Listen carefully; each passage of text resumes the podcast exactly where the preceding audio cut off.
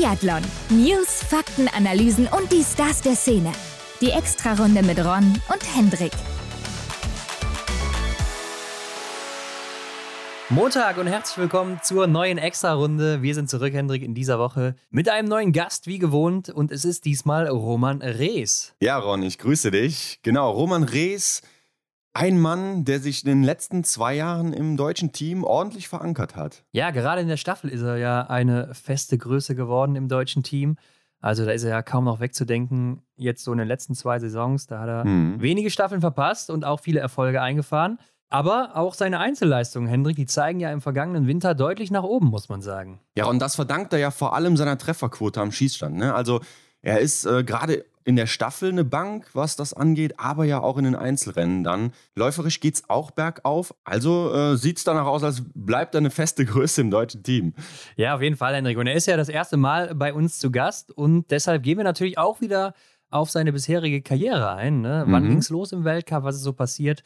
Bis heute und sein erstes und bislang einziges Podium, das hat er ja damals in Soldier Hollow geholt, den dritten Platz im Sprint. Und damals natürlich die Frage gestellt, war das vielleicht ein Schritt, ab dem er sich dann fest im deutschen Team gesehen hatte? Mhm. Und wie hat er vielleicht dann auch die Zeit danach empfunden? als er dann auch eine Zeit lang nur so das fünfte, sechste, vielleicht auch siebte Rad am Wagen. Okay, sechste und siebte Rad am Wagen wird schwierig, aber äh, wie war die Zeit, als er da vielleicht mhm. nicht so fest gesetzt war im deutschen Team? Ja klar, nach diesem einen Höhepunkt ging es vielleicht auch hier und da mal zurück oder vielleicht nicht vorwärts, aber auf der Stelle. Also genau, da haben wir drüber gesprochen und man hat es ja auch in der Vergangenheit beobachten können, in Oberhof war er meist recht gut. Da haben wir ihn noch gefragt, baut das vielleicht auch Druck auf, auf die WM?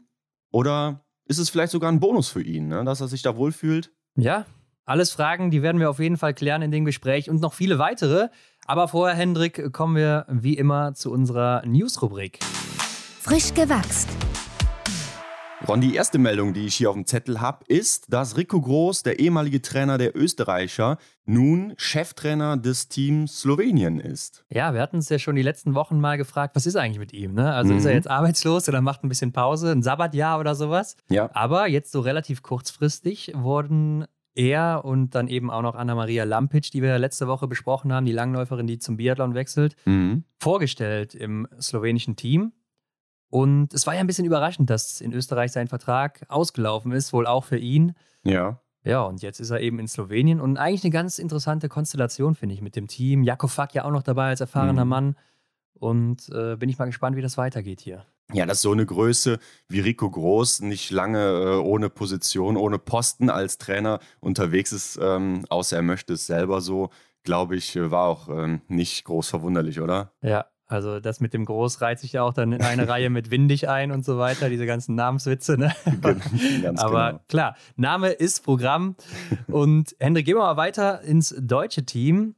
Johannes Kühn, der war jetzt nicht beim Malle-Lehrgang der deutschen Herren dabei. Da gab es so einen kleinen Radlehrgang jetzt, ne? Mhm. Den ersten der Vorbereitung. Und er war nicht dabei, denn er ist mal wieder gestürzt, muss man ja schon sagen. Denn vor zwei Jahren ist er ja schon mal im Herbst gestürzt, damals auf Rollerski, ja. diesmal mit dem Rad. Ja, deshalb ist er erstmal zu Hause geblieben, hatte so ein paar Schürfwunden, konnte man auf Instagram sehen. Sein Trikot sah auch nicht so gut aus, was er anhatte. ja, da gab es auf jeden Fall wieder, äh, ähnlich wie bei Caroline Knotten, äh, ein bisschen Wundfleisch zu sehen. Wobei Aber ich glaube, so schlimm war es nicht, ne? Ganz genau, ja. Ähm, hat sie ihn ja eher so am Oberkörper getroffen. Ja, schade für Johannes, weil wir wissen ja, Malle ist nur einmal im Jahr. Oh ja, das stimmt. Und da wird es wahrscheinlich auch dieses Jahr bei bleiben. Mhm. Aber auf jeden Fall an der Stelle natürlich gute Besserung und dass da hoffentlich nichts Schlimmeres passiert ist. Ron, und dann gab es eine Meldung zu dem Flurwachsverbot, was es ja dann ab der nächsten Saison äh, geben wird. Da ist noch die Thematik offen. Was kann denn so das Testgerät? Ne? Und die Schweden, die haben sich das jetzt genauer mal angeschaut.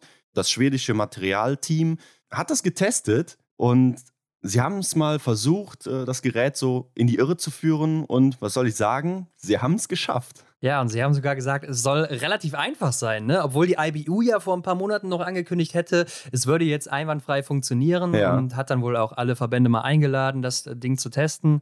Ja, und die Schweden sind davon wohl nicht so überzeugt. Mhm. Und das lässt natürlich jetzt wieder aufhorchen und überlegen, wie geht es denn jetzt weiter? Also werden jetzt diese Flurwachsverbote in der kommenden Saison kommen?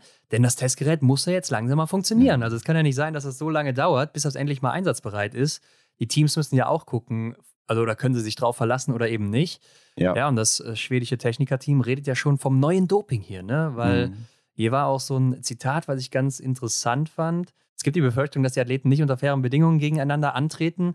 Ja. Wir haben schon in diesem Winter gesehen, dass es Nationen gibt, die zum Betrügen neigen und Produkte nutzen, die eigentlich verboten sind. Mhm. Also das ist doch mal eine interessante Aussage hier, dass wohl auch in, im letzten Winter schon einige versucht haben, weil da gab es ja auch schon so ein paar Wachse, ja. die jetzt äh, außen vor gelassen wurden dass einige Nationen da wohl auch schon versucht haben zu tricksen. Ja, ich denke, solange es noch so eine Grauzone gibt, wo man sich aufhalten darf, dann wird in so der absoluten Weltspitze doch wahrscheinlich auch alles ausgenutzt, oder? Ja, es ist natürlich eine schwierige Thematik. Also mhm. im Prinzip ist es ja nichts anderes als Doping, ne? Und wenn du ja. dann überführt wirst, dann klar, es ist nicht leistungssteigernd für den Körper so, aber natürlich fürs Material und das ist eben mhm. ein Punkt, wo andere dann einen Nachteil haben. Und wenn es eben verboten ist, ist es ja auch irgendwo dann äh, straffällig, oder? Also mhm. Auf jeden Fall ein Verstoß, ja. Ja. Also wir können auf jeden Fall festhalten, so wie die Schweden es auch sagen, wir sind aktuell noch nicht da, wo wir sein müssten oder wo wir sein wollen.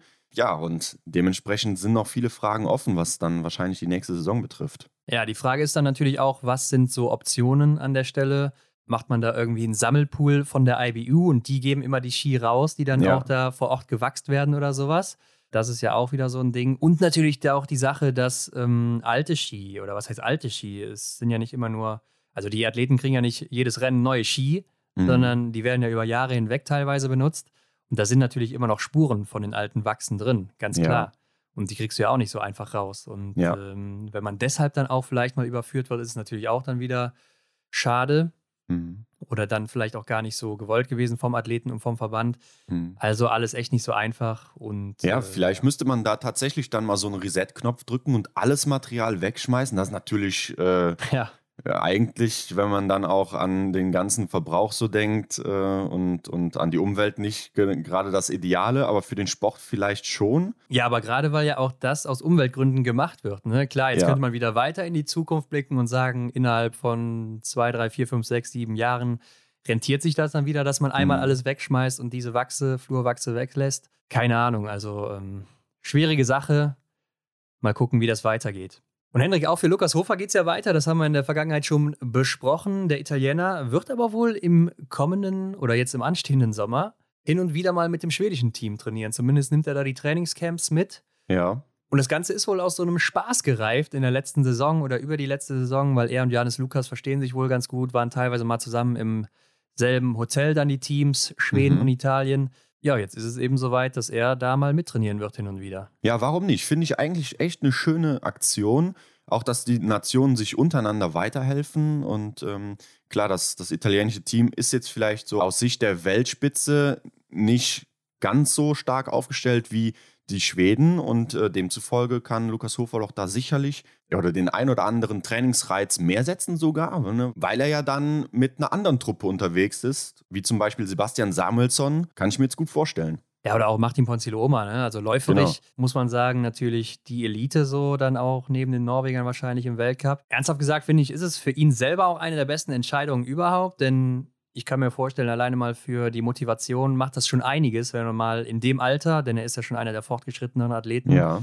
nochmal in ein neues Team reinkommt, da nochmal neue Sachen lernen kann, nochmal was mitnehmen kann aus der Routine, die tägliche Routine, da mal ausbrechen kann und ähm, Neues sieht. Und jetzt auch vor allen Dingen, nachdem Dominik Windig weg ist, ist er mit Abstand der stärkste Italiener momentan. Ja. Und deshalb ist es immer schwierig, wenn man, glaube ich, der Stärkste in einem Team ist und keinen hat, zu dem man aufschauen kann oder mhm. dem man nacheifern kann, wo man sich vielleicht nochmal ranarbeiten kann. Und das hat er natürlich hier beim Team Schweden dann auf jeden Fall mit Samuelsson, Ponzilo Ja, und über das Laufen haben wir ja gerade schon geredet. Aber äh, es ist natürlich dann für das italienische Team auch irgendwo ein Nachteil. Ne? Also du hast es gerade schon gesagt, ist jetzt in der Weltklasse nicht so weit oben vertreten. Mhm. Also wer zeigt denn da jetzt den Jüngeren, wo es lang geht, mal in den Trainingscamps? Ähm, oder er nimmt vielleicht auch dann beide Camps mit, keine Ahnung, sodass die, also das eigene Team auch so ein bisschen davon profitieren kann. Ja. Wie das genau aussieht, äh, weiß ich jetzt nicht, aber ich glaube, für den italienischen Verband selber ist es dann erstmal ein Nachteil, schätze ich. Ja, könnte ich mir auch gut vorstellen, aber bei Italien war doch jetzt auch eher so der Fokus auf dem Nachwuchs. Ne? Klar, die anderen Jungs müssen auch trainieren,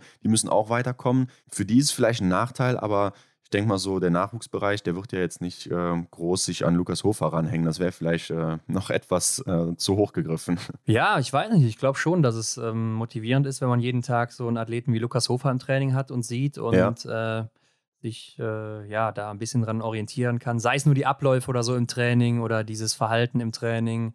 Oder am Schießstand vielleicht auch so Kleinigkeiten. Ne? Da ist er ja auch einer der Pioniere, wie man weiß, mit seiner Weglauftechnik auf und äh, Fall, Gewehr ja. auf dem Rückenschmeißtechnik. Aber gut, mal sehen, wie das auch weitergeht. Und Hendrik, in Russland und Belarus geht es auch weiter, ne? Denn die sind ja erstmal ausgeschlossen im Weltcup, aber bilden jetzt anscheinend eine eigene Liga. Ja, als ich das gelesen habe, da habe ich gedacht, ja, ich weiß gar nicht so recht, was ich davon halten soll. Also ich habe irgendwie so zwei Meinungen. Das Ganze geht ja für vier Jahre.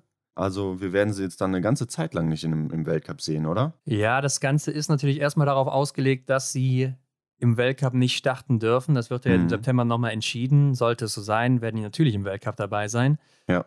Aber kann man sich ja aktuell gar nicht vorstellen. Und deshalb haben die jetzt eben diesen Commonwealth Cup ins Leben gerufen. Und da wird Mhm. es sechs Stationen geben. Das Ganze beginnt auch schon im August dann, Ende August in Sochi. Also da sind zwei Sommerevents, dann vier im Winter und ja, das geht dann irgendwie im Dezember, zwei noch im Januar und ein Event dann eben noch im März. Und ja, auf der einen Seite kann man natürlich verstehen, dass der Verband oder die Verbände ihre Athleten im Training halten wollen, damit die natürlich auch leistungsfähig bleiben, denn ich glaube, ansonsten würde sich das Ganze auch ziemlich schnell zerschlagen, beziehungsweise die Athleten in andere Berufe oder Richtungen Ja. gehen. Und aus sportlicher Sicht, jetzt mal ganz abgesehen von der aktuellen Situation, denn natürlich kann man sie nicht starten lassen im Weltcup, Mhm. ne? da müssen wir uns nicht drüber unterhalten. Ja. Aber mal abgesehen davon, aus sportlicher Sicht ist es natürlich trotzdem schade für den Weltcup, dass solche Top-Athleten und Athletinnen jetzt äh, fehlen werden in den nächsten Jahren wahrscheinlich. Weil man muss ja nur mal in den Weltcup reingucken in den letzten Jahren, da sind ja einige vorne mit vertreten Ja. und äh, die machen oder heben das Niveau natürlich auch an. Ne? Klar, ich denke da direkt an Sinara Alimbekova zum Beispiel, die ja super lange noch im Gesamtweltcup vorne mit dabei war, obwohl sie gar nicht mehr gestartet ist. Also sie hatte ja da echt gut Punkte gesammelt und äh, da hätte auch noch einiges äh, draus werden können. Bei den Herren natürlich auch, ne? Gerade so ähm, Latipov oder so, der da jetzt äh, richtig aufgekommen ist, fand ich echt schade aus der Sicht. Aber von der anderen Seite betrachtet, natürlich gebe ich dir auch recht. Ne? Also da brauchen wir uns nicht drü drüber zu unterhalten, dass man sie aktuell auf keinen Fall im Weltcup starten lassen kann. Ja, und damit äh, bleiben wir aber noch kurz bei Russland, denn bei den Frauen, da gab es eine Disqualifikation, Hendrik, aber die liegt schon ein paar Jahre zurück, nämlich Ja. 2014 in Sochi. Da war es nämlich äh, Olga Zaitseva, die ja des Dopings überführt wurde. Und Mhm. damals haben die Ukrainerinnen in der Staffel Gold geholt, die Russinnen eben Silber und Bronze ging an die Norwegerinnen. Ja, und durch die Disqualifikation ist jetzt offiziell bestätigt, dass Norwegen einen Platz aufrücken wird und natürlich dann dementsprechend auch alle Nationen dahinter. Russland ist damit raus und Norwegen erhält dann eben Silber und Bronze geht an Tschechien. Ja, wie muss man sich das vorstellen? Bekommt dann Tyrell Eckhoff hier einfach noch per Post eine Silbermedaille zugeschickt oder wie? Ja, ich denke schon. Also, wie soll es sonst passieren, ne? Ja. Ja, sie ist die einzige Aktive noch aus dem norwegischen Team damals, die jetzt hier noch die Silbermedaille bekommen würde, die damals dabei war. Mhm. Und äh, bei den Tschechen kennt man ja zum Beispiel noch äh, Gabriela Kukalova natürlich, oder ich weiß Klar. gar nicht mehr, ob sie jetzt Sukalova wieder heißt oder äh, das ändert sich ja da auch immer irgendwie. Keine Ahnung. Wie auch immer. Und äh, Eva Buskacikova, die jetzt auch aufgehört hat, äh, war auch damals dabei. Veronika Witko war auch noch, äh, ist ja. Ja. auch schon länger nicht mehr dabei.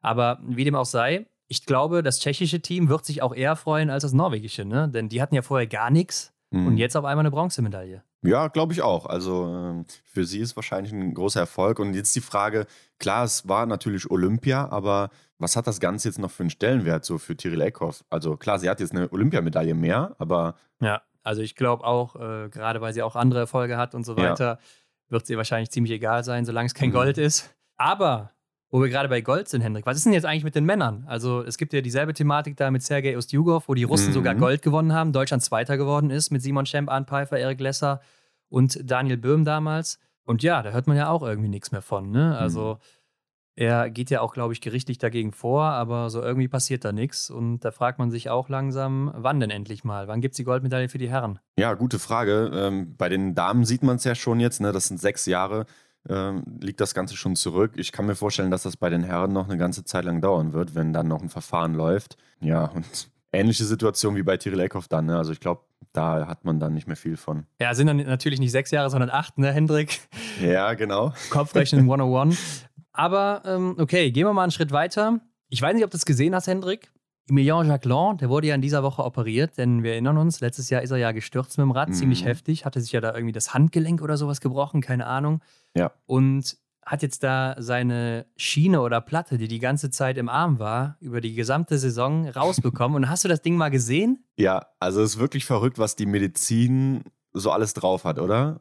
Ja, aber auch also, irgendwie erschreckend, dass er so einen riesen Teil die ganze Zeit in seinem Arm hatte. Also das war ja schon fast ein Roboterarm, würde ich sagen. Ja, wirklich gruselig schon fast, wenn man sich das vorstellt. Ich glaube, da darf man gar nicht so drüber nachdenken, dass man dann jetzt gerade selber da so einen Apparat im Arm oder in sich trägt. Ich glaube, dann geht's, aber wenn man das hinterher so sieht, dann ist echt erschreckend. Ja, und ich stelle mir das auch ziemlich komisch vor, weil das ja aus Metall ist.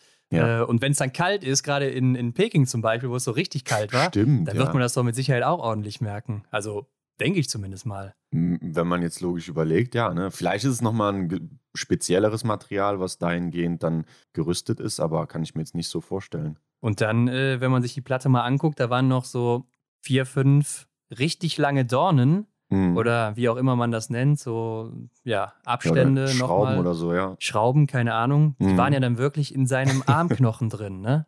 Also ja. Wahnsinn. Wahnsinn, was da alles möglich ist, aber auch äh, erschreckend irgendwie auf der anderen Seite. Absolut. Wenn man sich überlegt, recht, dass man ja. da sowas eingesetzt bekommt. Aber gut, kann man sich, nee, kann man sich, glaube ich, nicht mehr angucken, hat er als Story gepostet. Ja, genau. Schade, wer das nicht gesehen hat, hat es verpasst, aber vielleicht findet man das ja irgendwo nochmal bei Google oder so. Ja, da gibt es bestimmt ähnliche Vergleiche. Ja, und zum Abschluss, Ron, gibt es noch eine Meldung vom Standesamt. War es Standesamt? Ich weiß gar nicht. nee, ich glaube, es war sogar schon die richtige Hochzeit, ne? Also ja. kirchlich, keine Ahnung. Ich weiß es nicht, was sie da gemacht haben. Ja, es sah auf jeden Fall festlich aus. Ich rede natürlich von Philipp Horns Hochzeit. Er hat Antonia Fräbel geheiratet. Und ja, damit gibt es jetzt vielleicht bald zwei Horns im Weltcup, wenn sich beide gut anstellen. Ja. Liegt natürlich für Antonia ein langer Weg vor ihr, aber möglich ist. Ja, also sie heißt jetzt Antonia Horn und nicht mehr Fräbel. Ne? Wir haben ja vor ein, zwei Wochen, ne, vor zwei, drei Wochen berichtet, dass sie ja vom Langlauf zum Biathlon mhm. gewechselt ist und ja, im deutschen Team damit natürlich aufschlägt. Und wie du schon sagst, vielleicht werden wir dann eventuell bald mal zwei Horns im Weltcup sehen. Also wer sich da irgendwann fragt, hä, wer ist denn diese, dieser Horn hier bei, bei den Damen, der weiß mhm. ab jetzt Bescheid. Und es war ja übrigens auch eine Hochzeit, so habe ich zumindest gelesen als Schlagzeile, äh, mit vielen Prominenten, mit vielen ja. Promi-Gästen. Ja, ich habe auch gedacht, ist es jetzt hier so eine Hollywood-Hochzeit gewesen mit vielen Stars und Sternchen? Ja, so kam es auf jeden Fall rüber und ich glaube, das war auch so gewollt. Aber gut, Hendrik, ansonsten habe ich noch gelesen, dass Johannes Tingesbö gesagt hat, er will in jedem Rennen auf dem Podium stehen in der nächsten Saison und natürlich mhm. auch den Gesamtweltcup Nummer 4 nach Hause holen. Und was ist eigentlich mit dem deutschen Kader? Wann wird der eigentlich mal veröffentlicht? Denn wir sind jetzt schon fast im Juni. Ja. Und äh, ich weiß nicht, ob das jemand vergessen hat da beim DSV, nee, aber ansonsten, ja, ansonsten an dieser, an dieser Stelle nochmal der Hinweis: Wo bleibt der deutsche Kader? Und Leute, vergesst natürlich nicht, wenn euch das hier gefällt, dieser Podcast, dann bewertet uns doch gerne bei Spotify. Geht er jetzt auch hier? Ist ja eine neuere Funktion, Hendrik. Mhm, genau, ja, da gibt es so einen kleinen Stern, da klickt ihr mal drauf bei uns und dann gebt ihr mal fünf davon. Und ja, dann sagen wir Dankeschön. Genau, und abonniert uns natürlich auch bei Spotify, iTunes, wo auch immer ihr das hört. Und wir wünschen viel Spaß jetzt mit dem Interview mit Roman Rees. Auf geht's. Auf die Runde. Ja, heute bei uns zu Gast Roman Rees. Guten Tag, hallo. Hi Roman, hey. freuen uns, dass du hier bist. Ja, mich auch. Roman, heute kennt man dich ja als Teil des deutschen Weltcup-Teams, aber der Weg dahin ist ja oft schwierig und lang. Erzähl uns mal eingangs, wie ist das alles bei dir so ins Rollen gekommen? Wie bist du überhaupt zum Biathlon gekommen? Also wenn ich jetzt ganz vorne anfange, dann ist bei mir nicht so gewesen, dass ich im Prinzip schon als Kleinkind auf den Langlaufskiern stand. Mhm. Ähm, ich wohne hier in Hofsgrund auf über 1000 Metern und ähm, ja, im Schwarzwald ist einfach äh, Langlauf oder Wintersport irgendwie allgegenwärtig und so kam es, dass ich schon recht früh alpin gefahren bin, dann auf den Langlaufskiern stand und ja, am Anfang einfach diese Kinderrennen mitgemacht habe. Mhm. Ähm, zum Biathlon kam ich eigentlich erst so mit, ja, sieben Jahren ungefähr. Auch ein bisschen ortsbedingt eigentlich, weil ich hier auch nur fünf Kilometer von der Biathlon-Anlage am Notschrei entfernt wohne. Ähm, habe dann angefangen mit ja, ein paar Einstiegstrainings und äh, das immer parallel zum Langlauf betrieben. Im Sommer eigentlich ganz andere Sachen gemacht. Da war ich viel auf dem Mountainbike unterwegs. Aber ich denke, das ist ja eigentlich so eine normale Geschichte, wenn man wenn man als Kind Sport macht, ähm, da probiert man viele Dinge aus. Und beim Biathlon bin ich eigentlich hängen geblieben, weil ja, ich eigentlich immer recht erfolgreich war, auch in den Schülerjahren. Ähm, mhm.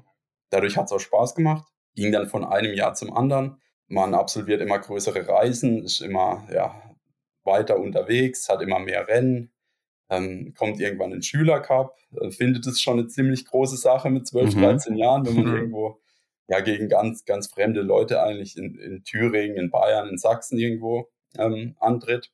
Und wie gesagt, ich war eigentlich immer auf jeden Fall in meinem Jahrgang so bei den besten drei dabei. Mm, und es hat sich eigentlich immer weiter durchgezogen, bis ich dann mal an dem Punkt war, im, ja, im Jugend-, im Kleinkaliberbereich, wo es wirklich darum ging, wie soll das Ganze für mich jetzt weitergehen? Bleibe ich hier am Notschrei mit dreimal Training die Woche, paar Wettkämpfen am, am Wochenende oder gehe ich den Schritt aufs Internat, weil das ja dann auch ein schulisches Thema irgendwann wird. Äh, wie lässt sich das überhaupt mit dem Abi vereinbaren, mit den, mit den zwei letzten Jahren, also in der Kursstufe? Und für mich ähm, fiel dann die Entscheidung so, dass ich dann aufs Schieneninternat gewechselt bin mit 16 äh, nach Furtwang. Und äh, dort war dann schon klar, wo das für mich hingehen soll. Also, dass ich auch wirklich Profi werden will. Mhm. Dass ich quasi in meinem letzten Jahr, wo ich noch Schule und Sport parallel mache, so gut sein will, dass ich mich mit meinen Leistungen dann auch bei einer Behörde anbiete und dann eben quasi das, das weitermachen kann, dann als Profi. Und äh, ja, so hat sich dann mein Weg eigentlich im Großen und Ganzen von sieben bis 18 Jahren ähm, irgendwie ganz ja, gut gefunden, recht erfolgreich gestaltet. Und ähm, nachdem ich dann die Schule abgeschlossen habe, bin ich dann eben beim Zoll eingestellt worden. Dreimal die Woche Training hört sich aber erstmal ein bisschen wenig an, was du gerade meintest, ne? Noch im äh, Schülerbereich. Ja, wenn man so 15, 16 ist, also vielleicht sollte ich so sagen, das war das Stützpunkttraining, das natürlich immer vorgegeben war. Ja. Es war auch nicht so mega viel, muss man ehrlich gesagt sagen. Das Training war immer abends. Ähm, ich hatte tagsüber Schule. In der ganz ja. normalen Schule hatte ich auch Nachmittagsunterricht dann irgendwann mhm. dreimal die Woche. Also ich kam quasi um halb fünf heim und das Training war dann um halb sechs. Also, und dann war ich eigentlich auch mal froh, glaube ich, wenn ich mal einen Abend nichts hatte.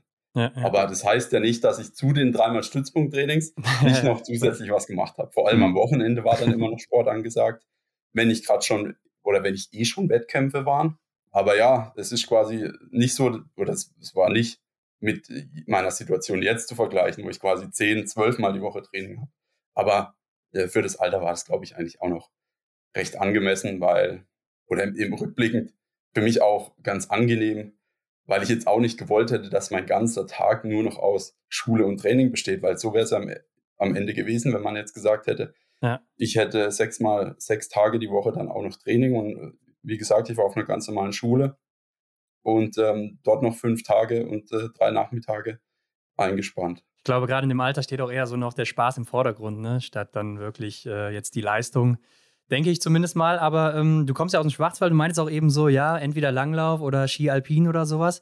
Aber so mhm. Biathleten kennt man ja recht wenige aus dem Schwarzwald, ne? Klar, Benny Doll, Janina Hettich ja. oder so, die fallen jetzt einem ein, aber sonst äh, kenne ich jetzt auch nicht so viele. Ja, das hat sich jetzt die letzten Jahre tatsächlich auch ein bisschen gewandelt. Also es gab, glaube ich, immer mal wieder auch äh, Leute aus Baden-Württemberg grundsätzlich, die schon in früheren Jahren mal im Weltcup waren, vereinzelt. Ja. Ich weiß gar nicht, ob da mal Schwarzwälder dabei waren. Ja. Also als die Biathlon so seine Anfänge genommen hat, ähm, da bin ich mir jetzt nicht mal sicher. Mhm. Aber die, die, so die richtigen berühmten Leute, als ich auch ein Kind war, waren halt, waren tatsächlich ja äh, die Leute aus Thüringen, aus Bayern, ja. vereinzelt aus Sachsen. Ja, der Benny war eigentlich so der Erste, der sich da richtig etabliert hat. Ähm, als Schwarzwälder Biathlet im Weltcup. Also das wäre jetzt auch so der erste, der mir da einfällt. Aber gut, Roman, lass uns doch mal gucken, wo es dann im Weltcup bei dir losging. Dein Debüt hast du ja 2016 damals in Östersund gegeben zum Auftakt, ne? ein 48. Platz hier im Einzel. Ja. Und an dem Wochenende hast du natürlich dann auch noch Sprint und Verfolgung mitgenommen. Und erzähl doch einfach mal, wie war so das erste Weltcup-Wochenende für dich? Das kam für mich, glaube ich, auch ein bisschen überraschend, wenn ich mich zurückerinnere, weil das war ein Jahr, da war ich im Sommer ähm, in gar keiner Mannschaft drin, also in gar keinem Kader. Ja. Musste mich dann erstmal für die äh, IBU Cup Quali ähm, quasi jetzt nicht qualifizieren, aber schon mal in eine gute Position bringen. Mhm. Habe mich dann für einen IBU Cup qualifiziert. Also wie gesagt, das war dann nochmal, das äh, waren dann separate Rennen und habe dann über die ersten zwei IBU Cup Rennen, wo noch Plätze im Weltcup offen waren, einen Sprung direkt reingeschafft. Also quasi vom Deutschlandpokal einmal über den Sommer dann durch ja. bis in den Weltcup und ich weiß noch, als, als ich dort war,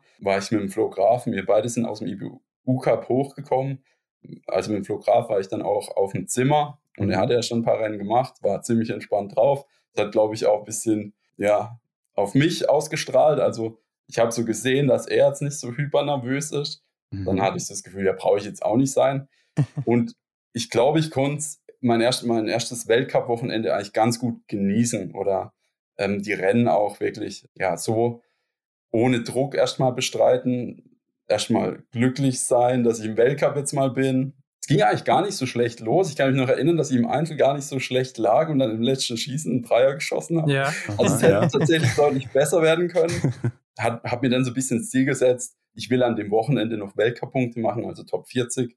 Das mhm. hat dann im Verfolger auch geklappt und war eigentlich dann auch wirklich schön, erstmal ganz oben drin gewesen zu sein. Ich muss danach direkt wieder raus. Aber es ist, glaube ich, schon wichtig, überhaupt mal dabei gewesen zu sein, um bei den Trainern in deren Köpfen präsent zu sein, ähm, weil ich dann am Ende des Jahres ja auch wieder zurückkam. Also ich habe dann über die Saison in, in, der, ja, in der ganzen Mitte, also im Prinzip von Dezember bis Ende Februar IBU Cup Rennen bestritten, war dann aber auch wieder dabei.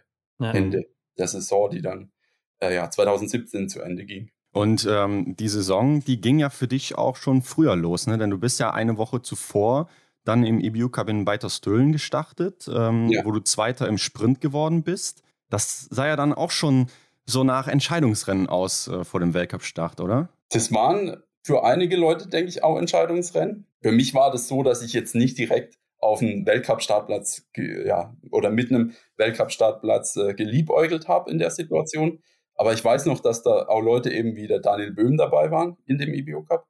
Ähm, Matthias Bischel und Flo Graf, die dann auch ein paar Jährchen älter waren, in ihrer Karriere auch schon ein paar Weltcuprennen gelaufen sind. Und jeder von den dreien hat, glaube ich, schon unbedingt da dabei sein oder wollte unbedingt den Sprung jetzt wieder schaffen zurück ins Weltcup-Team. Ich war da noch als ja, relativ junger Athlet dann überhaupt erstmal happy, jetzt hier im IBU e Cup zu starten. Ja. Wurde dann direkt Zweiter im ersten Rennen, ja.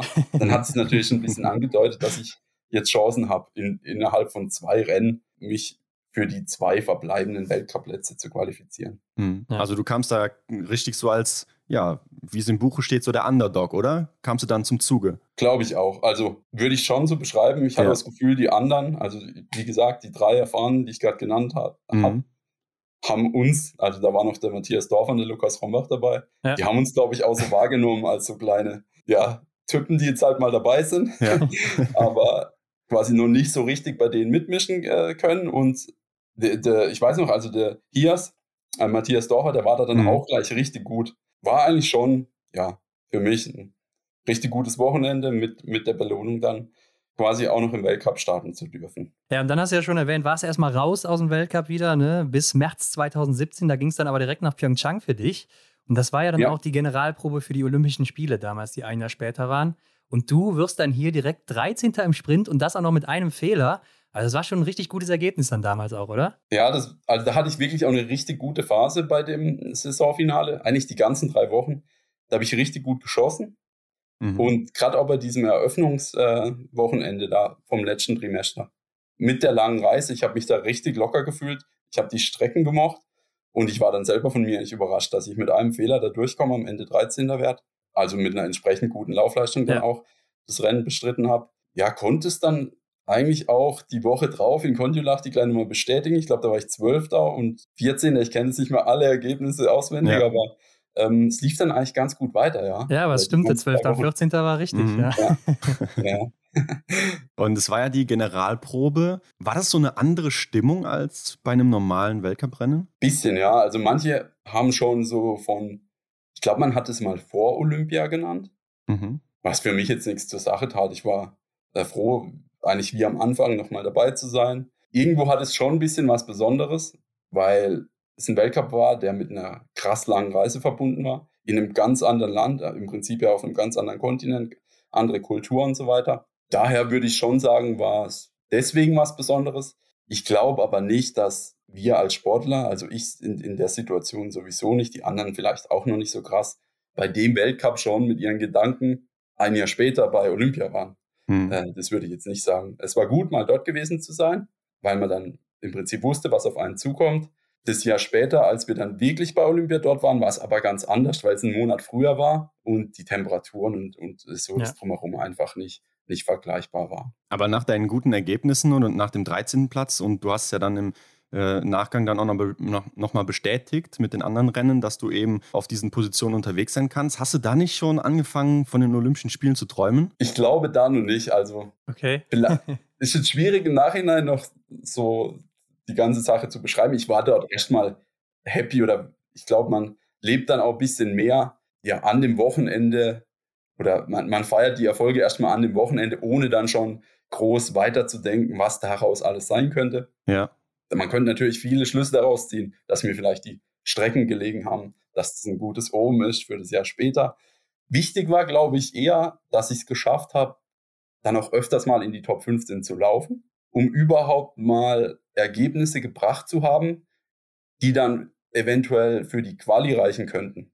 Das war vielleicht was, von dem ich das Jahr später, also dieses Jahr später dann profitiert habe, wo ich dann wusste, ich war ja schon mal 15, wenn vieles gut läuft, äh, wenn die Trefferleistung passt, schaffe ich das wieder und es könnte dann zu einer ähm, ja, Olympia-Qualifikation führen. Ja, dazu ist es ja auch gekommen, aber vorher gab es ja dann 2018 im Januar in Ruppolding noch ein Einzel. Ne? Das klingt jetzt erstmal unspektakulär, ja. aber hier nee. wurden ja direkt mal Rekorde aufgestellt. Also erstmal deine persönliche Bestleistung ne, mit einem vierten Platz und 20 Treffern hier. Aber was ja noch viel interessanter ist, finde ich zumindest, war ja der, das war der fünftschnellste Einzel aller Zeiten im Biathlon. Also wir haben das ja, ja mal ausgewertet und du hast hier an dem Tag Geschichte geschrieben. Ja, ich, man könnte das so sagen tatsächlich. Bei so Outdoor-Sportarten bin ich mir aber da nicht, nicht so sicher, ob man das immer so vergleichen kann, weil die ja, Laufzeit klar. war extrem schnell. Ich habe mir das selber mal angeguckt. Ich glaube, ja, ich habe äh, 40 Minuten gebraucht und da bin ich mir nicht sicher, ob das wirklich 20 mhm. Kilometer waren. Ja, wir sind uns auch nicht so sicher. die Strecken variieren ja immer ein bisschen, also die Streckenlegung, ähm, ja. Hm, gerade auch in Ruhpolding, da geht es mal ums Schneedepot rum, dann mal wieder nicht mhm. und, und so weiter. Dann sind mal die drei Berge hinten da am Schießstandberg dabei. Dann wird mal einer weggelassen, dann geht es mal flach unten rum und so weiter und so fort. Deswegen schwer vergleichbar. Aber das Rennen selber war für mich natürlich ein Traum. Ja, ja. Das ist natürlich echt schwierig zu vergleichen, ne? wie du schon sagst. Es gibt ja so Toleranzen bei den Strecken, also ja. äh, plus, minus ja. und so. Manche Strecken sind ein bisschen länger, manche ein bisschen kürzer. Ja. Und das fällt halt auch bei diesen Vergleichen auf. Ne? So ein Nove Mesto ist zum Beispiel auch bei den schnellsten Sprints immer vorne mit dabei, weil es anscheinend mhm. relativ einfach zu laufen ist und ein bisschen kürzer auch ist. Und Oberhof ist natürlich bei den längsten Strecken immer mit dabei, beziehungsweise den längsten Zeiten. Mhm. Ähm, deshalb kommen hier so Variationen mit rein. Ne?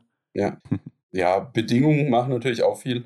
Temperatur. Ja, klar, eben. Ja, Material natürlich Schön, dass auch. ich in der Liste vorne dabei bin, aber ist jetzt nichts, wo ich äh, ja, ja, in den Top 5 sind vier Leute eben aus diesem Rennen, ne? Das ist verrückt. ja. Und ähm, der Einzel war dann auch ähm, dein erstes Top-10-Ergebnis überhaupt im Weltcup. Ähm, sieht man dich da schon fest so im Weltcup-Team? Also ist das so ein Meilenstein? Wenn man das einmal geschafft hat? Ja. Also ich war dort im Weltcup dabei eher so als sechster Mann und die, die besten vier waren damals so krass etabliert, mhm. ähm, dass sich, finde ich, ganz viel um die drumherum abgespielt hat. Also es waren ja äh, der Simon, der Arndt, der Erik, der Benny und die waren, finde ich, bisschen für die, die dazu kamen, erstmal ja unantastbar, weil die waren auch richtig gut. Ja, klar. Und das war dann eher so ein Rennen, wo mal jemand anders, also keiner von den Vieren, ein, ein richtig gutes Resultat rausgehauen hat. Vielleicht auch gerade noch an einem Tag, wo die vier äh, nicht gut waren. Ja. Mhm. Ähm, also ich, ich kann mich da noch ganz gut dran erinnern, wie das da, wie das da war. Ich habe mich warm gelaufen, hatte auch die letzte Startnummer, habe schon gesehen, der eine oder andere fängt gleich mit einem Zweier an, dann ist natürlich das Einzel im Prinzip schon gegessen. Mhm. Und da war es eigentlich dann auch so für mich, dass ich einfach nur den Einzelerfolg für mich gefeiert habe, ohne dann groß schon weiterzudenken. Ähm, rutsche ich jetzt da zwischen die vier Reihen oder nicht? Gut war es natürlich, ich hatte dann die Quali. Und war dann erstmal ja, weiterhin sicher dabei. Ja. Und ich weiß auch noch, wie unser Physio auf der Schlussrunde zu mir gerufen hat, äh, dass ich mir jetzt die Quali holen soll. und äh, weil so eine Vierer ist ja auch lang äh, als mhm. Schlussrunde, da braucht man ein bisschen Motivation und habe es dann auch ins Ziel gebracht. Und dann ging es ja für mich auch weiter. Also es war ja dann auch, ich war dann Teil der Mannschaft, ja, ja. Mhm. aber nicht so, nicht der Kern natürlich. Also so fünfter, sechster Mann, aber mhm. jetzt nicht, äh, wo ich sagen würde, da hatte ich schon das Gefühl, ich könnte einer von den Vieren sein und dann auch öfters mal in den Staffeln eingesetzt werden. Das hat sich dann alles erst ein bisschen später daraus ergeben. Klar, sind ja auch alles irgendwo Einzelweltmeister gewesen, ne? Also genau, also das, das war wirklich eine Situation, wo die vier so präsent und so erfolgreich und auch konstant abgeliefert haben, dass es eigentlich schon eine Ehre war, mit denen da dabei zu sein. Ja gut, aber du warst dabei, ne? solltest ja dann auch in, im Einzel starten in Pyeongchang, aber dann bist du krank geworden und dann ist Johannes Kühn eben eingesprungen. Und als Außenstehender, klar, das kann immer mal vorkommen, so eine Krankheit, ne? Aber wie ist das ja. für dich persönlich so, wenn dir vielleicht, weil man weiß es ja zu dem Zeitpunkt nicht, die einzige Chance auf ein Olympiarennen genommen wird, ne? Ja, hätte man damals ja sich denken können vielleicht, dass ich äh, sehr enttäuscht war, aber es war tatsächlich eigentlich nicht so. Okay. Ich wurde, glaube ich, relativ schnell krank, ähm, nachdem wir dort angereist sind. Es war dort auch so mega kalt und immer so krass windig und ganz trockene. Luft. Und irgendwie habe ich das gar nicht vertragen. Und wenn man dann mal ein paar Tage krank ist und dann die Trainer fragen immer wieder, geht's mit Training, probier's mal. Und dieser Tag kommt ja immer näher mit dem Einzel. Mhm. Und man ist dann draußen, probiert's wieder. Mit der Krankheit ist dann Sport machen an sich so unangenehm, dass ich dann irgendwann selber zu dem Schluss gekommen bin. Hier bei den Temperaturen mit meinen, ja, jetzt mit, mit meiner körperlichen Verfassung zu dem Zeitpunkt, macht es hier absolut keinen Sinn. Und dann habe ich irgendwann schon, glaube ich, zwei, drei Tage davor abgesagt, mhm. weil ja, das wäre für mich dann auch wirklich eher eine Tortur gewesen, als irgendwie was Schönes, dort ein olympisches Rennen zu bestreiten. Weil ich finde, bisschen geht es ja auch nicht nur darum, das mal gemacht zu haben, sondern auch, wenn man es dann macht, mit einem gewissen Anspruch an sich selbst, mit einer gewissen Professionalität und eben dann auch guten Vorbereitung ähm, dann dort am Start zu stehen. Ja, klar, kann man ja. verstehen. Aber konntest du sonst irgendwas mitnehmen von der Reise dann nach Pyeongchang? Also hat dir das irgendwas gebracht im Nachhinein? Das würde ich schon sagen, ähm, weil ich das mal erlebt habe, überhaupt so lang, also drei Wochen, ja, ja. bei so einem Großevent zu sein, wie das bei Olympia abläuft, was es da so für Gegebenheiten gibt, ähm, wie man wohnt. Das war jetzt in Peking wieder recht ähnlich, mhm. äh, in so Apartments, quasi das deutsche Team hat so ein Haus mit anderen, anderen Sportarten, ähm, dass man sich eigentlich seinen Tag selber ein bisschen strukturieren muss, weil man kann quasi in, in, in diese Dining Hall oder in dieses, das sind dann oft, oder waren jetzt zweimal so ganz große Hallen beziehungsweise Zelte, wo man eigentlich ja, 24 Stunden fast essen kann. Und ich fand es dies Jahr ganz angenehm, als ich in Peking war, dass ich das so von den Rahmenbedingungen alles schon mal gesehen hatte. Ja. Und ja, ich dann schon mir davor ein paar Gedanken ja, machen konnte, wann ich dort was machen will. War dafür oder für die Erfahrung im Nachhinein dann eigentlich recht dankbar. Und was eigentlich noch dazu kommt, ich habe ja damals auch mitbeobachten können, wie es so für die etablierten ähm, ablief, also wie die ihr Training gestaltet haben, ihre Wettkampfvorbereitung und so weiter. Ähm, ja, und konnte es dann quasi jetzt ein bisschen kopieren. Hm, okay.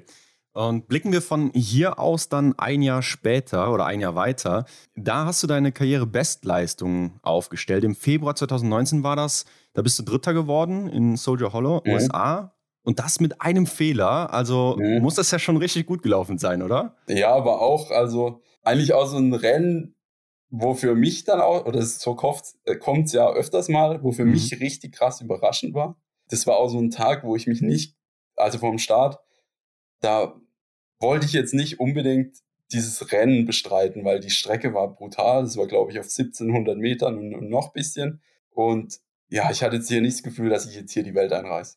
Ich weiß noch, dann bin ich ins, ins Rennen gestartet, hatte einen Windisch auf der ersten Runde und habe mich schon ganz gut gefühlt an so einem ganz langen Berg. Mhm. Kam dann eben mit einem Fehler durch. Und das war an dem Tag ziemlich gut. Mhm. Also die Bedingungen am Schießstand waren dort auch nicht so leicht. Und dann haben mir natürlich auch die Favoriten ein bisschen in die Karten gespielt die dann mal hinter mir waren, wie der Johannes Böder ist dann mit vier Strafrunden oder ja. so weg. ähm, ja, also das Zusammenspiel aus den eigentlich Besseren, die an dem Tag ein äh, bisschen versagt haben, und ein richtig guter Tag von mir haben dann zu dem dritten Platz geführt.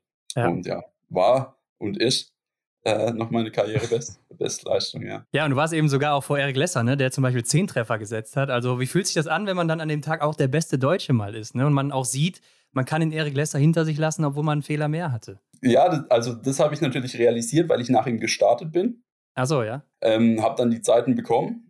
Mhm. habe auf der Schlussrunde auch kontinuierlich auf ihn gut gemacht. Und ich weiß noch, dass ich da auch so einen richtigen Zielsprint mit Ausfallschritt gemacht habe, weil am Ende war ich dann zwei Zehntel vor ihm. Und dann habe ich ein paar Stimmt, gefragt, ja. dass ich, oder, oder, ob es mir jetzt verzeihen wird, ja. dass ich ihn vom Podium geschubst habe und so weiter. Aber da konnte ich nur sagen, er hat schon so viele Podien und ich habe jetzt nur eins. Also das äh, hat er mir verziehen und äh, wird ihn auch nicht so krass gejuckt haben, schätze ich. Glaube ich auch nicht. Ja, also es war wirklich knapp. Aber da muss man doch spätestens dann denken, man ist jetzt oben angekommen im Weltklasse-Biathlon, oder? In dem Moment oder eigentlich immer noch war mir schon recht klar, dass das jetzt mal so ein bisschen ein Meilenstein ist, den ich jetzt ja. äh, erreicht hatte, weil überhaupt mal ein Podium zu schaffen, ist eigentlich eine, ja, nichts, was jetzt alltäglich ist, zumindest für den Großteil des Starterfeldes. Mhm. Und ähm, wusste ich auch, dass es nicht mehr so schnell oder so oft von allein äh, wieder vorkommen wird. Ähm, deswegen war ich da schon sehr happy drüber. Ihr habt ja gesagt, ich war im Jahr davor ziemlich knapp dran mit einem vierten Platz. Aber die Jahre oder in den Jahren, 18, 19, äh, 20 weiß ich gar nicht mehr, da war es eigentlich so, dass zwei Plätze vom Podium eh schon immer reserviert waren. Ja. Der Johannes Bö und der Martha von ja. waren jedes Rennen auf dem Podium. ja. Und dann gab es quasi noch einen verbleibenden Spot da oben. ähm, also wie groß ist die Wahrscheinlichkeit, äh, wenn es doch auch noch 10, 15 bessere ähm, Athleten wie mich auf jeden Fall gibt. Deswegen war mir das damals eigentlich äh, ziemlich, ja, oder ist mir das recht schnell bewusst geworden, dass das ein Mega-Ergebnis ist. Und da war ich auch sehr glücklich drüber. Kann ich mir gut vorstellen, aber dein erstes Podest überhaupt war ja schon ein bisschen früher, ne, im Weltcup. Das war im März 2017 ja. In Kontiolahti in der Single-Mix-Staffel mit Laura Dahlmeier zusammen noch. War es denn dann für dich anders, auf einmal alleine auf dem Podium zu stehen, als dann zusammen mit Laura oder generell in der Staffel? Ja, anders weiß ich jetzt nicht. Ähm, also für mich war das schon, wie ich gerade gesagt habe, was richtig krass Außergewöhnliches, weil ja, wie oft sollte, konnte ich noch erwarten oder gerade auch ich meine, du warst noch jung. Aus meiner ne? Position, in der ich damals ja. war, wie oft wird jetzt noch ein Einzelpodest kommen? Staffel ist natürlich so, wenn wir mit der Staffel am Start sind, spekulieren wir schon immer auf den Podiumsplatz. Mhm. Ja. Wenn man ihn dann ähm, erreicht, ist die Freude im Prinzip, würde ich sagen, genauso groß, wenn nicht manchmal noch größer, so kommt es mir auf jeden Fall vor, ähm, wenn irgendwie so ein überraschendes Staffelpodest herausspringt, dann freuen sich vier zusammen und es baut sich ja auch so ein bisschen übers Rennen auf. Mhm. Ähm, ja, dass man es dann manchmal noch mehr feiert als so ein Einzelerfolg. Ja, damit sprichst du eigentlich schon was ganz Gutes an, denn schauen wir uns im Jahr 2019 Östersund an, denn da deine erste Weltmeisterschaft und hier Silber mit der Staffel geholt. Und du als einer der sichersten Schützen brauchst drei Nachlader ja. und äh, damit die meisten aus dem Team. Roman, ja. wie, kann, wie kann das sein, Roman? Ich, ja, also ich war todesnervös, das weiß ich auch noch. Die ganze okay. Nacht davor war eine Katastrophe. ich bin zwar schon ein paar Staffeln gelaufen und wir hatten auch erfolgreiche Staffeln davor. Ähm, wir waren da auch noch Zweiter in Ruppolding und mhm. ähm, haben da alle, alle richtig gute Leistung gebracht. Also wir wussten, jetzt bei der WM, da geht es jetzt um die Medaille und sie ist ja. möglich. Und wir gehören eigentlich schon zu den äh, Mannschaften, die da wirklich auch zwischen Platz 1 und 3 sein wollen und äh, vielleicht oder wenn nicht sogar müssen. Und man macht sich einfach dann selber so krass Druck, weil man ja weiß, jetzt darf ich mal in der Staffel laufen. Jetzt ist die Chance ziemlich groß, dass, dass sich da, da was Gutes äh, ja, ergeben könnte. Am Ende war ich mit meiner Performance eigentlich noch recht zufrieden. Also ich habe zwar drei Nachlader gebraucht, aber man macht sich davor wirklich ganz andere Gedanken, dass man das Gefühl hat, oh, was passiert, wenn ich komplett, komplett daneben lang, bloß keine Strafrunde, so in der Art so kam es ja dann nicht und mhm. äh, lief er dann richtig gut. Aber das war eigentlich auch so eine Situation, ähm, wo der Benny einen Schluss gemacht hat. Die, wir drei anderen standen dann hinterm Schießstand, eigentlich schon im Zielbereich und haben dann gesehen, wie der Mata Foucault dort irgendwie zwei Strafrunden schießt ja. und ja. der Benny dann durchgeht. Und das war einfach auch so ein Moment, wo man sich zu dritt so krass freuen konnte, mhm. wo dann, glaube ich, so eine Staffelfreude wirklich größer ist als in einem Einzelrennen. Weil ja. man dann auch noch so Beobachter ist und äh, das irgendwie so, ja, miterlebt. Ja. Das äh, war auch nicht vorhersehbar, denke ich mal, wenn so ein Martin Foucault am Schießstand steht, ne? auch wenn es da nicht so lief für ihn.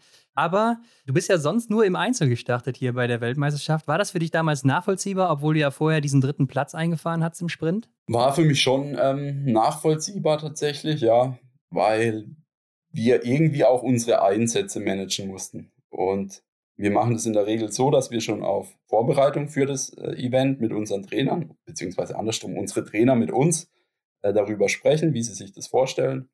Ähm, da habe ich dann im, im Prinzip auch keine Einwände gehabt. Also man hat mir das quasi so angedeutet, dass ich ein Einzel auf jeden Fall laufen darf, mhm. mit Perspektive auf die Staffel. Ich bin mir jetzt nicht ganz sicher, ob die Rennen nicht auch aufeinander gefolgt sind. Könnte, glaube ich, so gewesen sein. Und für mich war der Fokus im Prinzip davor eh schon darauf gelegen, mich für die Staffel zu empfehlen. Das war in der Saison eigentlich ganz oft so, dass ich einfach auch gute Einzelrennen machen wollte, in den Einzelrennen mir Sicherheit verschaffen wollte, um dann in der Staffel zu sein und dort dann auch einfach eine gute Leistung zu bringen. Und so war das damals bei der WM auch. Also ich hätte mir, mhm.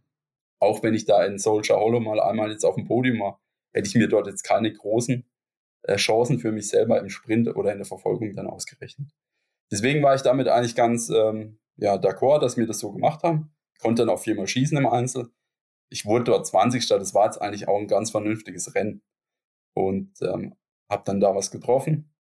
Und deswegen, ähm, ja, hatte ich da zumindest schon mal ein bisschen Selbstvertrauen, äh, dann auch für die Staffel. Mhm, ja. Okay. Also wie man hört, hast du dann ja hier und da vielleicht dann auch schon mal so dich breit gemacht, dich, dich ähm, ja, empfohlen.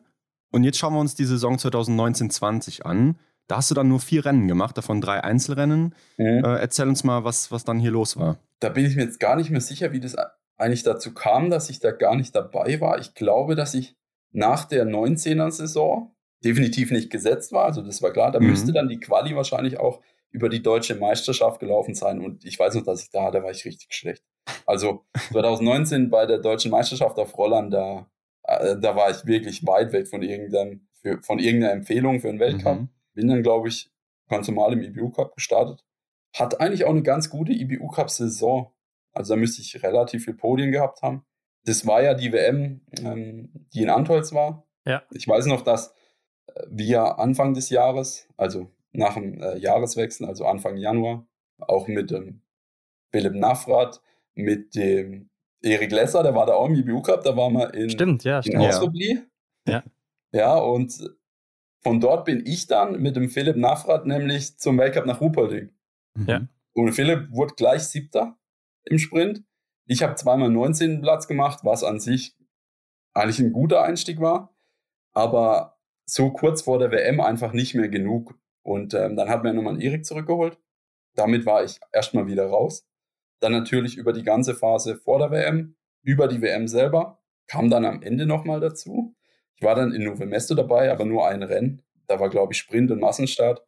Das nimmt ja dann oftmals so eine Dynamik an, wenn man da nicht Top 25 im Gesamtweltcup ja. ist und dann mhm. nur eine Chance und so. Ähm, war dann für mich auf jeden Fall Nove Mesto vorbei. Und es müsste ja dann auch die Saison gewesen sein, die früher abgebrochen wurde, oder? Genau, ja, in Weil eigentlich wäre es, glaube ich, noch angedacht gewesen, dass ich zum Finale gehe. Dann war ja Corona, mm, okay. ausgefallen. Und ähm, genau, das war dann eigentlich eine Saison, wo ich nur vier Rennen hatte, ja. also im Weltcup. Mhm. Aber das war mal ein Jahr, wo ich dann auch mal bei der EM dabei war und wo ich eigentlich im IBU Cup auch ziemlich gut war. Oder ja. wo ich eine zufriedenstellende IBU Cup-Saison hatte, sagen wir mal so. Aber war das trotzdem so für dich der erste große sportliche Rückschlag dann? Mm, nicht unbedingt. Also, das habe ich damals, glaube ich, nicht so wahrgenommen, weil ich mich da auch nicht so eindeutig empfohlen habe. Also, was natürlich ein krasser Rückschlag war, war, wie schlecht ich dort im, bei der DM auf Rollern war. Ja. Also, wie, wie unfit ich im Prinzip bei der deutschen Meisterschaft war. Mit dem Winter an sich, da würde ich jetzt nicht sagen, da war ich sicherlich nicht so gut wie im Jahr davor, aber würde jetzt im Nachhinein nicht sagen, dass ich da einen krassen Rücksch äh, Rückschlag erlebt hätte oder für mich einen Rückschritt gemacht habe, was meine äh, also sicherlich ging es ein bisschen zurück, aber ja. nicht so, dass ich darüber heftigst enttäuscht gewesen wäre. Also ich kriege auch so den Eindruck, dass du das alles immer sehr locker nimmst, so. Ach so, äh, ja, vielleicht ja, weil wenn die Saison für mich, äh, wenn die Saison zu Ende ist, dann ist das für mich auch irgendwie vorbei. Also mhm. ich tue nicht ewig lang irgendwelchen Rennen hinterher trauern, da gäbe es ja einige, wo man das machen könnte. das ist ja immer so ein Biathlon.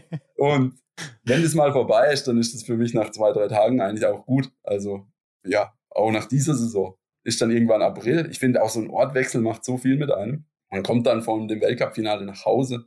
Allein das oder allein das wieder daheim zu sein und äh, wieder normalen Alltag zu haben, lenkt einen schon so ab, dass man gar nicht mehr, oder mir geht es zumindest so, dass man gar nicht mehr äh, an irgendwelche ja, Rückschläge oder Niederlagen denkt, ja. sondern behält eher mal noch das im Hinterkopf, was eigentlich richtig gut lief. Und so ist es auf jeden Fall für mich.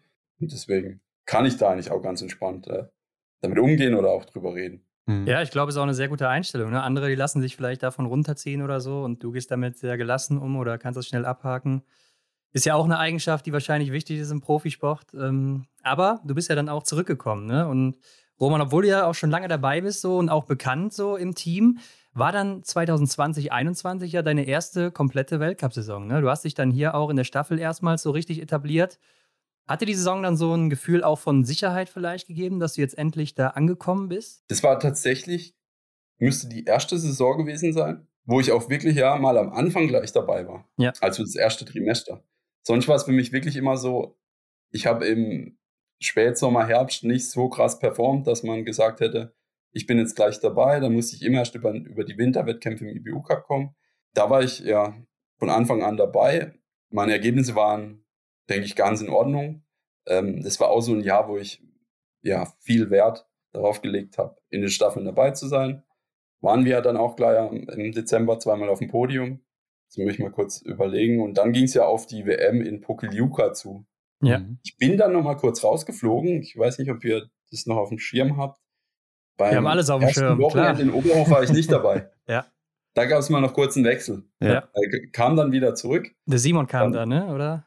Genau, da hat man ja. nochmal einen Simon dazugeholt und auch einen Lukas Fratscher. Genau. Der Hannes Kühn und ich sind dann beide raus, kamen dann das Wochenende später wieder zurück. Ja, also das war zumindest mal eine Saison, die ich im Ganzen miterleben durfte. Ähm, war ja dann auch bei der WM dabei. Im Nachhinein gab mir die Saison auf jeden Fall nochmal mehr Motivation, irgendwie auch im Gesamtweltcup angreifen zu wollen. Also mhm. wenn man mal ganz viele Einzelrennen gemacht hat, dann kann man sich auch ein bisschen besser einschätzen, wenn, wenn man dann am Ende abrechnet. Wenn man immer nur mal punktuell dabei ist, dann sagt man ja hier und da mal einen Top 15 Platz, vereinzelt einen Top 10 Platz.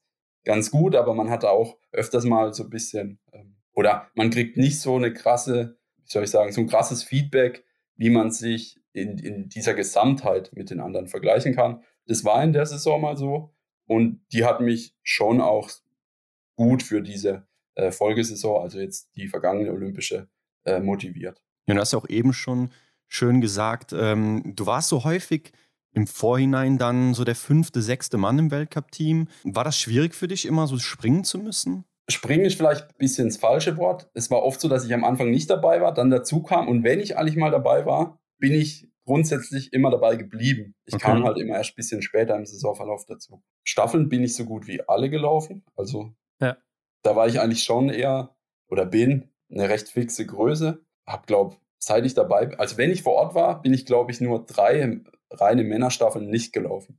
Also war das schon immer eine Sache. Wenn ich dabei war, habe ich mich jetzt hier nicht als, als der gefühlt, der hier schon wieder vorm Abgang steht, mhm. als sechster Mann oder so. Es war dann aber natürlich schön und eine angenehme Situation, dass ich nach dieser 21er Saison für die letzte schon am Anfang gesetzt war.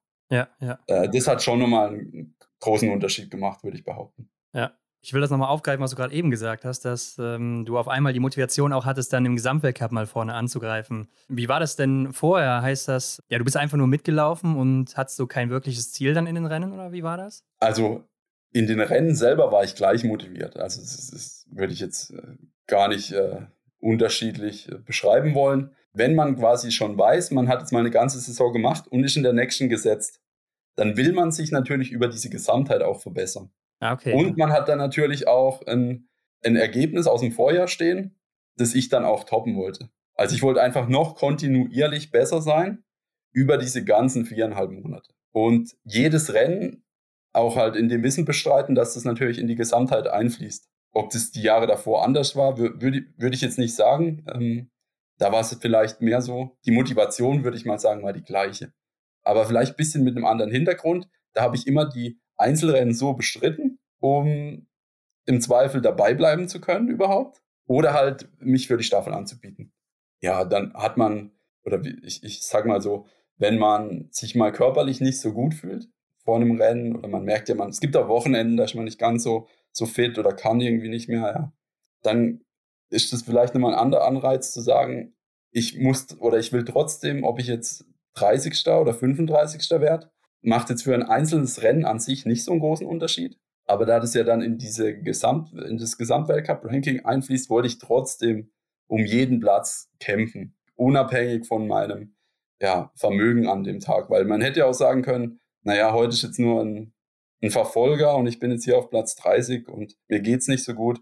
Ob ich jetzt 40. oder 50. werde, macht jetzt am Ende für, für die Tagesbetrachtung wahrscheinlich keinen großen Unterschied. Mhm, ja. Aber es fließen dann halt ein paar Pünktchen in die in Gesamtweltcup ein. Und äh, da wollte ich mich schon irgendwo immer vorne drin aufhalten. Zumindest immer in den Top 25, weil dadurch kommt natürlich auch wieder die Starterlaubnis für folgende Massenstarts. Und mhm. das ja, lief ja für mich eigentlich den Winter auch ganz gut und hat nochmal eine extra Motivation gegeben. Ähm, auch schon ein bisschen in der, äh, ja, in der Vorbereitung, würde ich behaupten. Ja. Wer jetzt aufmerksam war, der kann jetzt schon daraus schließen, was du für ein Ziel für die nächste Saison hast. Denn ähm, die Saison 2021-22 war bislang deine beste Weltcup-Saison. Platz 16 im Gesamtweltcup. Ähm, so richtig ist der Knoten aber dann erst im Januar in Oberhof geplatzt, oder? Ja, also ab Januar habe ich eigentlich auch Ergebnisse erzielen können, die viel besser waren, als ich so ein bisschen von mir erwartet habe, muss ich ganz ehrlich sagen. okay. Ähm, ja, weil ich ja gleich im ersten Rennen, ja, wurde ich gleich fünf. Fünfter, oder ja. wurde ich Sechster oder Fünfter? Ich bin mir gar nicht. Fünfter im Sprint, glaub, Sechster im Verfolger dann, ja. ja. Ja, genau. Und für mich war das natürlich ein Mega-Ergebnis. Also im, im Sprint Top 5 fühlt sich oder hat sich zu dem Zeitpunkt genau mindestens so gut angefühlt wie damals der Podestplatz. Okay. Ähm, und das konnte ich ja dann immer mal wieder bestätigen. Ja. Also es war dann ja. schon richtig me oder mega gut für mich und hat dann eigentlich auch so eine Dynamik angenommen, ähm, dass ich das Gefühl hatte, ja, es ist jetzt doch wiederholbar. Also anders, als ich es jetzt 2019 beschrieben hätte, hatte ich hier jetzt das Gefühl, es ging eigentlich ganz gut. Es hätte sogar noch besser sein können. Und ähm, ja, hat mir dann einfach irgendwie auch ein bisschen Selbstvertrauen gegeben und ähm, irgendwie auch Sicherheit. Du bist ja hier auch läuferig sehr gut zurechtgekommen dann bei den guten Ergebnissen in Oberhof. Liegt ja. dir die Strecke auch einfach ganz gut? Glaube schon. Also in Oberhof war ich schon in den Jahren davor immer recht gut unterwegs. Irgendwie mag ich den Birkstieg. Also ich, ich selber laufe lieber Bergtechnik als ähm, ja, so einen Tag irgendwie so leicht schleimig irgendwo berghoch. Also so Rupolding oder so liegt dir nicht so, ne? Nee, über die Wellen, das mag ich irgendwie nicht so. Ich ja. habe da nicht so den krassen Speed. Und ähm, Oberhof ist halt so, es geht wirklich richtig berghoch. Also es gibt gar keine ja, zwei Meinungen, welche Technik man jetzt da läuft. und äh, Bergtechnik mag ich dann einfach auch viel lieber und fühle mich da drin viel wohler. Und da habe ich auch wirklich das Gefühl, da kann ich auch, kann ich auch auf andere gute Athleten äh, wirklich Zeit gut machen. Und das war im Verfolger auch so, als wir da hoch sind, ähm, zu dritt. Erik war noch dabei und der Fabian Glot. Und wir sind da hochgelaufen, habe ich schon gemerkt, jetzt läuft der Fabian Glot vorne, also eigentlich ein richtig guter. Ja. Mhm. Aber irgendwie kommt es mir so vor, wird schon noch ein bisschen schneller gehen. Und äh, das mag ich eigentlich an Oberhof. Also ich fühle mich da echt, echt wohl auf der Strecke. Und äh, wurden ja dann auch richtig gute Ergebnisse. Ja, das ist dann auf jeden Fall schon mal ein gutes Zeichen für den kommenden Februar, würde ich sagen. ja, es ist, also, ja, für die WM ist das, glaube ich, nicht ganz verkehrt. Aber äh, baut das nicht dann auch irgendwo Druck auf für die WM, die jetzt ansteht, weil du weißt, da lief es jetzt schon mal ganz gut und das willst du natürlich dann auch wiederholen, ne? Ja, nee, Druck würde ich jetzt nicht sagen. Also lieber so wie andersrum. Lieber an einem Ort, wo ich schon mal gut war, wie an einem Ort, den ich gar nicht mag und weiß, das wird eh nichts. Also mhm. es gibt ja noch so viele andere Faktoren, die schief laufen können in Oberhof. Schießen, ja. äh, das Wetter, der Wind, ja, da ist ja schon mal gut, wenn ich zumindest die Strecke mag. Und das heißt ja auch noch nicht, dass meine Form wieder dementsprechend ist. Also ich, ich nehme das mal als gutes Zeichen mit. Ja, okay, das hört sich ja schon mal dann ganz gut an. Und nach den Deutschen Weltcup-Orten. Dann ging es ja noch nach Antolz mhm. vor den Olympischen Spielen. Und ähm, hier hatte die Staffel ja so eine kleine Sensation, würde ich schon fast sagen. Außer dir ist das A-Team, äh, ist das B-Team gestartet und ähm, trotzdem aufs Podest gelaufen. Hast du das vorher für möglich gehalten? Ich ja, also ich habe es schon für möglich gehalten. okay. Aha. Ich glaube, der Remo war ja da als Headcoach dabei, der Remo Krug. Nicht unbedingt. Und ähm, bei den anderen ich glaube, die anderen haben es auch nicht unbedingt so für möglich gehalten, also die mit mir gestartet sind. Ja. Aber ich, also ich kann mich an die Staffel noch ziemlich gut erinnern, weil das war so, ich weiß, es war irgendwie auch so witzig, als wir dann wirklich den, wir wurden ja Dritter. Und ähm, als der Lukas Fratscher ins Ziel gelaufen ist, das war einfach irgendwie auch ein bisschen sensationell. Ja, also ich, ich bin ja auf Start gelaufen und der Philipp Horn auf zwei. Der ist ja auch schon öfters mal Weltcup-Staffeln gelaufen und ist auch mit richtig guten Ergebnissen. Und deswegen habe ich es eigentlich schon für möglich gehalten, wenn da die anderen Nationen in dem Rennen einzelne Positionen auch nicht top besetzt hatten. Und äh, gut, es war natürlich äh, alles, alles andere als sicher, dass wir das schaffen. Dafür war aber die Freude umso größer, als es dann so kam. Das war nämlich auch so ein Moment, glaube ich, mit dem niemand gerechnet hat. Mhm. Und ähm, da haben sich ja dann auf der Schlussrunde auch Dinge ereignet, mit denen man nicht unbedingt rechnen konnte. Also die Russen haben uns wieder eingeholt, die schon ziemlich weit weg waren. Ja. Fra der Franzose ist eingebrochen, der schon mhm. ziemlich weit vor uns war. Und ähm, ja, so kam es eigentlich zu einem ziemlich, ja, kann man eigentlich schon so ein bisschen so sagen, sensationellen dritten Platz, über den sich dann alle, die da dabei waren, weil äh, die, die Service Crew war ja auch aus dem IBU Cup. Mhm. Über den Platz haben sich dann alle so krass gefreut. Das war richtig geil. Ja, war auch cool mit anzusehen. Aber warum warst du überhaupt dabei als einziger aus dem A-Team? Benny war noch dabei an dem Wochenende. Ja, in der Staffel. Wir haben ja, wir haben gesagt, dass äh, wir das Wochenende eigentlich auslassen, mhm. weil der Zeitplan dann mega eng wurde. Also wir waren ja schon in Oberhofen, Ruppolding. Dann war das Weltcup-Wochenende in Antholz. Darauf ist dann direkt die Vorbereitung in Antholz für Olympia gefolgt. Und es war klar, von, von der Vorbereitung dürfen wir nicht mehr nach Hause. Mhm. Also es hatte ein bisschen mit den Corona-Vorsichtsmaßnahmen zu tun. Also es geht von dort direkt weiter nach Peking. Und dort ist man dann auch nochmal drei Wochen am Stück. Also hat man eigentlich einen riesen Block, den man irgendwie gar keine Ruhe mehr bekommt. Und es kann natürlich auch für den Kopf ein bisschen schwierig werden auf Dauer. Und ich war nach Ruhpolding drei Tage zu Hause und habe aber davor schon mal mit Marc gesprochen, dass ich mir vorstellen könnte, dort den Massenstart zu laufen. Der war nämlich dann erst am Samstag und ich war eh für den äh, schon qualifiziert über meine ja, Gesamtweltcup-Platzierung. Mhm. Also ich hätte dort jetzt auch keinem was weggenommen, mhm. weil man ja auch gesagt hat, dort dürfen jetzt mal die IBU-Cup-Starter ran und so weiter. Es war jetzt auch nicht klar, dass ich überhaupt Staffel laufe. Es war dann eher so, dass ein paar Leute ausgefallen sind, wie der Justus, die waren dort krank. Und dann hat mich der Remo gefragt, ob ich bereit wäre, quasi da einzuspringen, im Prinzip der Mannschaft auch zu helfen. Da habe ich gesagt, klar, ich laufe Staffel E sehr gern. Und dann habe mhm. ich auch nochmal eine Staffelprobe ja, vor Peking. Ähm, konnte dann eigentlich auch ein bisschen aussuchen, auf welcher Position ich laufe. Dann habe ich gesagt, ja, also es wäre für mich eine ganz angenehme Sache, wenn ich dann auf Start laufen dürfte. Und dann können wir von dort aus gucken, ja, wie sich das Rennen entwickelt und so weiter. Und es ging ja dann alles ganz gut auf. Kann man so sagen, ne? Also ich glaube, ähm, auch wenn es jetzt kein Sieg ist oder so, aber der dritte Platz war ja schon quasi wie ein Sieg für euch. Aber Roman, dann ging es eben nach Peking danach, ne? Und diesmal bist du auch dann alle Rennen mitgelaufen, hast ja auch richtig gute Ergebnisse im Einzel und im Verfolger abgeliefert mit Platz 7 und 6. Und im Einzel warst du ja sogar ziemlich knapp an der Medaille dran. Ne? Ärgerst du dich da jetzt so im Nachhinein, dass du sie nicht geholt hast? Also ich bin eigentlich sehr glücklich über meine Platzierung, die ich da erreicht habe. Am Ende hing es natürlich an einem Schuss. Also, mhm. und äh, ja, es war dann auch ein Liegenfehler, wo ich selber gar nicht so wusste, was ich jetzt eigentlich falsch gemacht habe. Weil stehen merkt man oftmals, ah, den habe ich jetzt total verrissen oder da habe ich jetzt wirklich einen Fehler gemacht. Es war irgendwie so ein, so ein, ja, so ein Schuss oder so ein Fehler, der wo ich gar nicht irgendwie, vielleicht war ich nicht ganz konzentriert, so wie bei den 19 anderen. Mhm. Oder irgendwas anderes hat äh, da nicht ganz gepasst. Ich konnte es dann selber aber nicht so sagen. Und darüber ärgert man sich schon manchmal ein bisschen. Oder ärgern vielleicht das falsche Wort, aber ja, findet es einfach schade, dass das jetzt nicht mal in dem Moment hätte klappen können. Weil dann wäre wirklich der dritte Platz auch drin gewesen.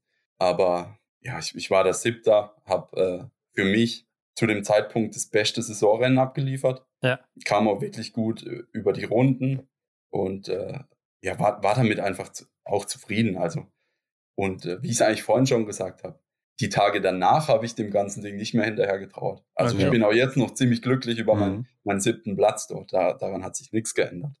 Ähm, und auch mit der Leistung, die ich da gebracht habe. Für so 20 ja, Treffer oder für dann eigentlich für mich so ein perfektes Rennen da gehört dann einfach auch ein bisschen mehr Glück vielleicht auch dazu. Also die Kombination aus, aus dem, was ich an dem Tag kann oder zu dem, was ich ja, zu leisten imstande bin, bloß noch ein bisschen Glück, hätte vielleicht, ja, oder der Anteil des Glücks hätte noch ein bisschen größer sein müssen, dann hätte es vielleicht gereicht.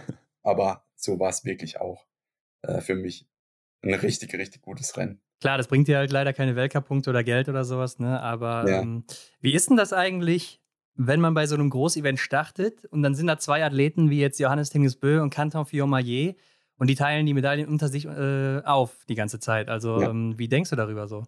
Verzweifelt man da? Hm, also, ich nicht. Ich verzweifle da ja keineswegs. ich, ich bin eher erstaunt, wie man so krass gut sein kann. Also, ja. auch ich, wenn ich da dabei bin als, als Athlet, der mhm. da irgendwo vielleicht auch mitmischen will und äh, überhaupt da am Start ist, äh, sehe ich quasi, was die da abliefern und äh, bin einfach auch nur beeindruckt. Also der Kantar eigentlich über die ganze Saison, das war wirklich verrückt, auch, auch äh, wie er geschossen hat.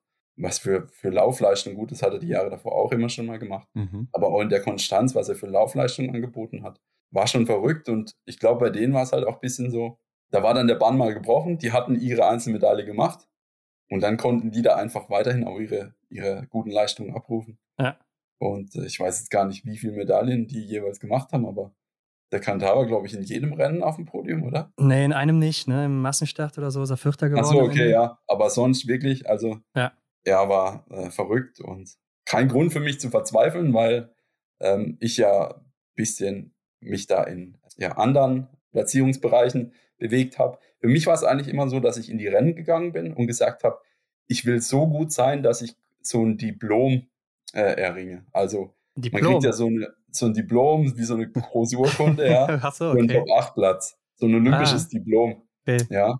Also die Flower Ceremony, die äh, keiner mitbekommt, so quasi. Genau, ja. genau. Ja.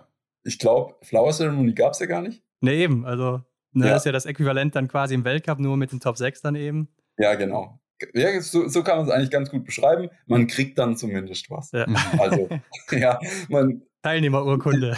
Sozusagen.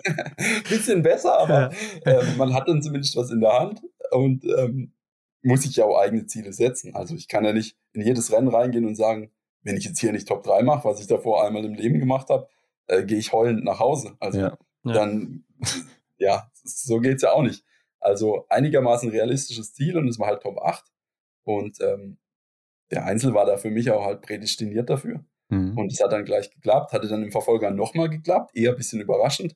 Ja, für mich haben dann die Wettkämpfe eigentlich, oder die sind bei mir in guter Erinnerung geblieben. Und so eine Urkunde rahmst du dir dann ein oder gibst deinen Eltern oder wo hängen die jetzt? Die, ich weiß noch nicht, was ich damit mache. Die sind noch in so, wie soll ich sagen, in so, so Kartonrohren. Also Aha, ja. die, die, die stehen noch im Eck. Ich habe jetzt damit noch nichts gemacht. Also deine Wände, die sehen ja sehr leer aus, wenn ich das gerade so sehe. Ach so, hinter mir. Ja, wobei ja. geht, es soll eigentlich so bleiben. Ja. Ähm, vielleicht hänge ich mal eins auf. Bei mir ist tatsächlich zu Hause so oder in meiner Wohnung. Man sieht jetzt hier nicht so viel von, von Biathlon. Mhm, also ich, hier stehen keine Pokale rum oder so. Das mag ich jetzt auch nicht so mega. Aber mal gucken, was ich damit mache. Ich habe die Dinger zuerst mal. Ja. Und das war für mich halt dort wichtig, dass ich äh, ja, das irgendwie erreiche, weil ich habe es ja vorhin schon gesagt, man muss sich dann auch eigene Ziele äh, stecken. Ja. Und im Rennen kriegt man ja auch immer mal wieder ein Feedback, wo man liegt. Und wenn mir dann einer zuruft, ja, Platz 10, dann hat man von einem reinen zehnten Platz bei Olympia tatsächlich eigentlich nichts. Wie ihr habt es ja gesagt, es gibt kein Preisgeld, es gibt, ja, nix. also man macht es ja. ja. dann nur für sich, ja, ja genau. nix. Dann kann man aber sagen, ja, wenn ich jetzt noch zwei äh, Knack und Nachten mache, ja, dann kriege ich zumindest ein Diplom. Ja.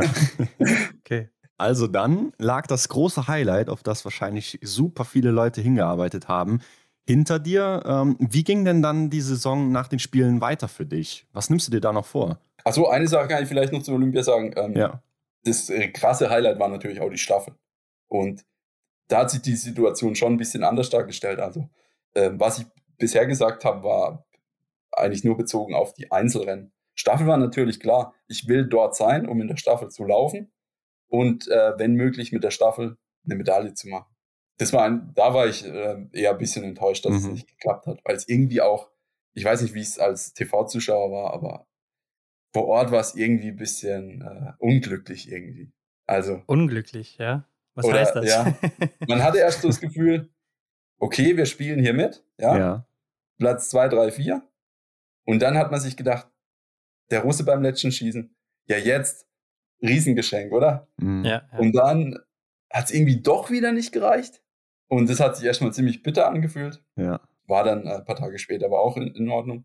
Spätestens, als ich dann wieder zu Hause war. Und dann, ja, geht so eine Phase los, wo man, glaube ich, erstmal ein bisschen was anders machen muss. Ein bisschen nach Lust und Laune vielleicht auch erstmal trainiert, um dann wieder ein bisschen Spannung zu finden, um sich dann, äh, eine Woche hat man dann eigentlich nochmal Zeit, sich mhm. vorzubereiten, bevor es dann wieder in das letzte Trimester geht. Ich war dann eigentlich schon nochmal sehr motiviert. Zu dem Zeitpunkt war es nämlich so, dass ich im Gesamtweltcup so auf Platz, ja, weiß ich jetzt nicht mehr genau, um 20 war. Mhm. Und dann habe ich mir gesagt, den will ich verteidigen. Also Top 20 will ich machen.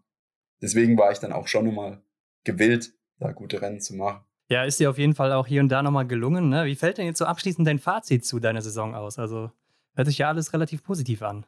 Ja, ich war auch wirklich zufrieden, als sie vorbei war. Ähm, ich war viermal in Einzelrennen in Top 6 und äh, das ist mir in der Häufung natürlich davor gar nicht gelungen. Hat wirklich viele gute Rennen wo ich eigentlich auch mal in Position war, wo noch mehr drin gewesen wäre. Wie das dann eigentlich am Ende ausging. Gerade eben habe ich noch gesagt, ich bin ins letzte Trimester rein und habe äh, gehofft, ich halte den Top 20 Platz. Ja. Dann komme ich nach OTP, werde direkt Fünfter und bin dann im Massenstart nochmal ganz okay. Dann adjustieren sich quasi schon die Ziele selber so, dass ich dann gesagt habe, ah ja, vielleicht schaffe ich jetzt ja sogar noch Top 15. Mhm. Ähm, kam dann nicht so, aber ich glaube, in dem Modus geht es halt immer weiter.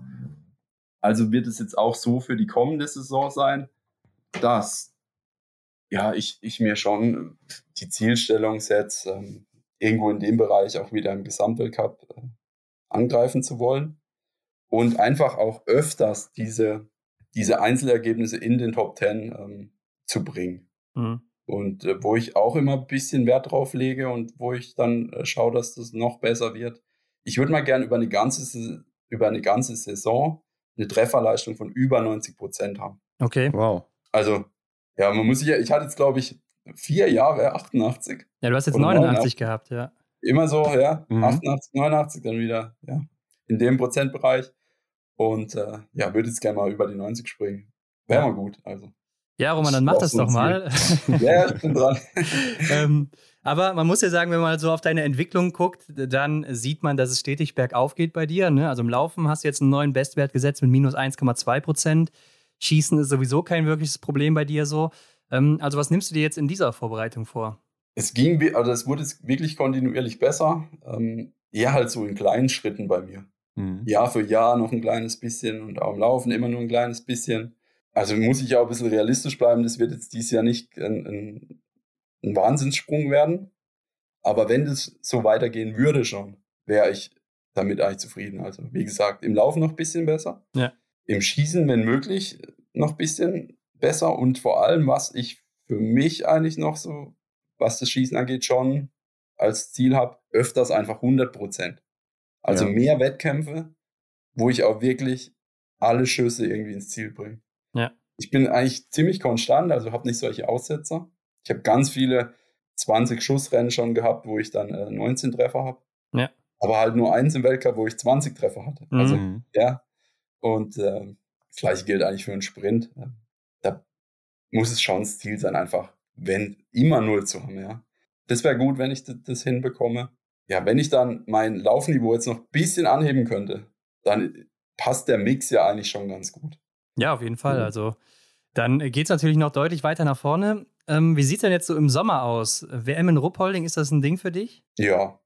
ja. Also bisher war das gar kein Thema ähm, für alle von uns Deutschen, weil die Sommer-WM ja weiß Gott wo war. Ja, genau. bei uns. Ja gut, so weit ist es auch nicht, oder?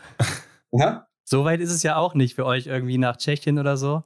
Ja, aber es war auch gar nicht so, ja, wäre eine weite Reise gewesen, aber vom Jahresverlauf war das auch bei gar keinem auf dem Schirm. Mhm. Und dadurch, dass es jetzt in Ruhpolding ist und wir jetzt auch schon wissen, dass das sein wird und an sich, glaube ich, auch ein ganz gutes Event dann auch äh, ja, werden wird. Ich weiß gar nicht, welche Nationen vorhaben, dort mitzumachen. Das war ja. natürlich bisher auch immer ein Thema, dass hauptsächlich nur die, die Ostblock-Staaten ähm, dann auch wirklich ja. präsent waren. Es waren keine Norweger dort, keine Schweden, äh, Franzosen auch nicht und so weiter. Ich weiß nicht, wie das in Rupperling sein wird, aber allein dadurch, dass das jetzt äh, ja in Deutschland ist und äh, Ruppolding wird es wahrscheinlich auch professionell und, und, ein bisschen größer aufziehen, habe ich da schon auch Bock drauf. Also muss ich schon mhm. sagen. Mhm. Ja, wäre auf jeden Fall cool, ne? Daran teilzunehmen oder dich dann da auch zu sehen. Was steht sonst so im Sommer an? Habt ihr irgendwelche oder du vor allem irgendwelche Events geplant? Ähm, dadurch, dass jetzt diese äh, Sommer-Biathlon-WM ist, gibt es Wiesbaden nicht mehr. Das wäre so immer so ein Event, das ja. eigentlich gewesen wäre. Ja, also das ist eigentlich jetzt das Highlight im Sommer. Mhm. Die Woche danach folgt dann gleich noch die deutsche Meisterschaft. Und äh, ja, also davor ist jetzt nichts. Ein paar Lehrgänge werden wir haben. Jetzt beginnt ja auch überhaupt erstmal wieder so der Start des Trainingsjahres. Und mhm. äh, ich bin jetzt auch eigentlich froh, dass nicht so viel drumherum ist. Das Ganze von der Anspannung, von, von der Planung insgesamt einfach ein bisschen lockerer äh, erstmal anfängt. Und es geht dann eh mal schnell genug bis Mitte August ist. Also muss man wirklich sagen. Und äh, von dort weg wird dann auch nicht mehr viel sein. Aber wie gesagt, auch die zwei Monate vergehen dann eigentlich wie im Flug. Ja, und jetzt konnte man es eben schon mal so den, zwischen den Zeilen vermutlich lesen, äh, was so dein Ziel im Weltcup ist für die nächste Saison. Aber erzähl mal, was, wie siehst du an? Ich will es nicht an einem Platz, an einem einzelnen Platz im Gesamtweltcup oder so festmachen. Mhm. Ein großes Ziel wäre mal Top 15 zu knacken, ganz klar. Ja. Ist, glaube ich, auch nochmal wirklich ein Sprung. Hauptziel liegt aber für mich eigentlich wieder auf dem Großereignis. Ja. Also wieder beim Großereignis dabei zu sein, bei der WM in Oberhof, ähm, dort gut zu sein, also wirklich auch als Kern der Mannschaft, als ein tragendes Element der Mannschaft. Mhm. Dementsprechend dann auch in der, in der Staffel parat zu sein. Also das sind so, so meine Hauptziele. Ich, wenn ich jetzt quasi den einen Platz im Gesamtweltcup ausrufen würde, da spielen vielleicht bis es soweit ist auch noch so viele Faktoren mit rein muss man dann auch mal schauen, wie die Saison überhaupt anläuft. Und das ist ja dann auch eine, eine große Zeitspanne, eigentlich von Ende November bis Ende März. Mhm. Aber wenn's, wenn's, wenn alles glatt läuft und bis dahin alles gut ist und ich gut in Form bin, will ich irgendwann mal oder vielleicht auch schon kommende Saison mal äh, Top 15 im Gesamtweltcup knacken. Mhm. Ja, ist doch ein gutes Ziel. Äh, ist denn so die WM in Oberhof ähm, jetzt schon ein Ding bei euch im Team? Ja, ein Thema natürlich, weil wir wissen, dass sie dort sein wird. Aber das ist eigentlich immer so zum, zum Beginn einer Saison. Das war letztes Jahr auch so. Wir wussten da schon, wir werden irgendwann mal nach China reisen. Ja. Ähm, das war vielleicht letztes Jahr krasser, weil es mit so vielen Unsicherheiten behaftet war, dass das eigentlich ein bisschen ein Dauerthema war. Mhm. Wird es jetzt mit Oberhof nicht sein. Hier ist ja eigentlich im Prinzip alles relativ klar. Es wird dadurch halt ein Thema, auch von Medienseite, weil es natürlich eine Heim-WM ist. Viele werden darauf angesprochen ob sie sich jetzt doppelt oder dreifach freuen. Ja, oder, genau. Ja. Deswegen ist es ein Thema. An der Vorbereitung, am Trainingsalltag ändert sich dadurch nichts. Mhm. Bisschen was ändert sich vielleicht dahingehend, dass ähm, viele Freunde der Familie auch hin wollen. Ich wurde schon ein paar Mal gefragt, ob ich Karten dann besorgen kann und so weiter. Ja, wir reden gleich ähm, auch nochmal, ne, Roman? Nein, Spaß. Alles gut. Also, allein deswegen werde ich immer mal damit konfrontiert. Ja. Und äh, ja, aber ich glaube, es freuen sich wirklich alle dass, dass ähm, die WM in Deutschland ist, dass irgendwie auch wir deutschen Biathleten ähm, genießen das ja, glaube ich, auch ein bisschen bei den, bei den Heimweltcups. Ja. Und äh, wenn da eine WM ist, ist es ja eigentlich noch ausgedehnter, deswegen noch besser. Ja. Vor allen Dingen dann wieder vor Zuschauern hoffentlich. Aber ähm, Roman, du bist ja jetzt schon eine ziemlich lange Zeit ohne Einzelpodium, ne? Seit 2019 nämlich. Ja. Wie ist das so für dich? Also denkst du da jeden Tag dran, dass, oder jedes Rennen zumindest, äh, wann stehe ich denn endlich nochmal hier oben auf dem Podest? Konkret denke ich da jetzt nicht dran. Nicht vor einem Rennen und auch nicht im Rennen. Im Prinzip ist dann ein bisschen so, wenn ich mal, oder nehmen wir mal als Beispiel die zwei fünften Plätze, die ich im Sprint hatte. Ja. Da wäre es in Oberhof so gewesen, dass ich es mit null sicherlich geschafft hätte. Und in OTP wäre es so gewesen, ich weiß nicht, wie viele Sekunden ich in dem dritten war, aber es, war, es waren nicht viele. Und da denke ich mir dann manchmal, hätte mir nicht einer von denen da vorne mal einen Gefallen tun können, mhm. weil da hatten alle null. In dem Rennen hatten alle null und dann habe ich mir gedacht, ihr könnten die da vorne nicht mal einen Fehler schießen.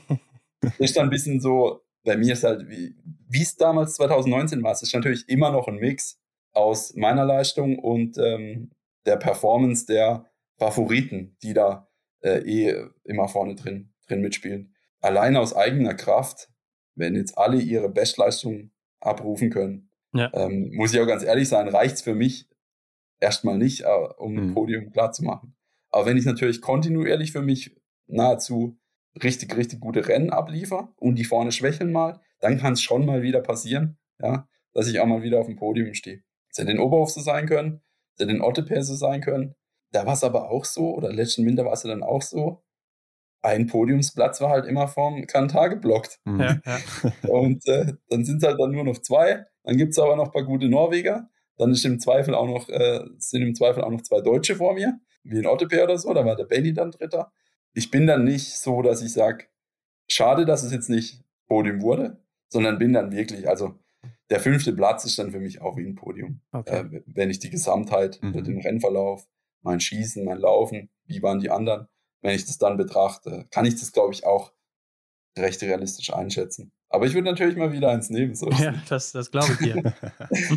ja, vielleicht kommt es ja dann in den nächsten Rennen so weit. Und ähm, lasst uns mal den Biathlon ein bisschen beiseite stellen. Roman, wenn du jetzt nicht gerade trainierst und äh, im Weltcup unterwegs bist, was geht denn dann so ab bei dir in der, in der Freizeit? Ja, jetzt im Frühjahr, ich studiere noch in Freiburg. Aha. Was denn? VWL. Ah. Ich mache das eigentlich auch ziemlich gerne. Aha. Also jetzt war es so. Aber ohne Präsenz. Jetzt ist wieder mit Präsenz tatsächlich. Ah, okay. Aha. Ja. Ich habe im Sommer 2019 meine ersten Prüfungen geschrieben und dann ging es los mit Corona. Also es war ja. jetzt zwei Jahre quasi alles digital. Mhm. Was mir in die Karten gespielt hat, muss man äh, ehrlicherweise auch zugeben, weil Davor bin ich dem Material immer an der Uni hinterhergerannt. Das ja. war in den verschiedenen Instituten verteilt. Man wusste gar nicht, wer ist hier eigentlich für was äh, zuständig, wo kriege ich das Zeugs her. ja, und das war dann natürlich alles digital vorhanden. Das war richtig gut. Ich war jetzt aber vor drei, vier Wochen, seit das Semester eben wieder losging, erst in meiner dritten Vorlesung überhaupt und das nach drei Jahren. Also ähm, finde ich eigentlich gut, dass es jetzt mal in Präsenz ist. Ich forciere das natürlich über den Sommer. Im Winter geht fast gar nichts, muss man ehrlich gesagt sagen. Ja. Auch terminlich einfach nicht. Ich könnte schon ein bisschen was dafür tun oder mache ich. Hier ein bisschen aus Interesse, muss ich sagen. Okay. Also mhm. nicht, weil ich jetzt Gefühl habe. Ja. Das muss ich jetzt machen, dass ich mal da arbeite oder so. Mhm. Deswegen schaue ich mir immer mal ein paar Sachen an. Aber terminlich geht es gar nicht mit der Prüfung im Winter. Ja, klar. Ähm, deswegen mache ich das über den Sommer recht viel und ich finde auch, dass es ein ganz guter Ausgleich ist. Also jetzt bis Ende August werde ich relativ viel mit der Uni zu tun haben, mit Lernen werde immer mal, wenn es vom Training passt, in eine Vorlesung auch gehen, um das einfach auch mal mitzunehmen, das mal zu sehen, wie das ist. Ja, das gehört ja auch ein bisschen dazu. Und äh, sonst interessiere ich mich ziemlich oder gucke ganz gern Fußball. Aha. Ja. Und äh, ja, sonst ich chill auch ab und zu mal. Also okay. mache einfach auch mal nichts. Du bist ja auch ganz gut mit Benny befreundet, also denken wir zumindest ja. mal. Ne? Trifft man sich denn da nochmal in der Freizeit, wenn man schon so miteinander arbeitet den ganzen Tag? Ja, also da muss ich tatsächlich sagen, nicht so, weil ja. wir verbringen eigentlich so krass viel Zeit zusammen, allein schon im Training. Und im Winter ist es ja noch krasser, mhm. wenn wir auch noch auf dem Zimmer zusammen sind. Ja.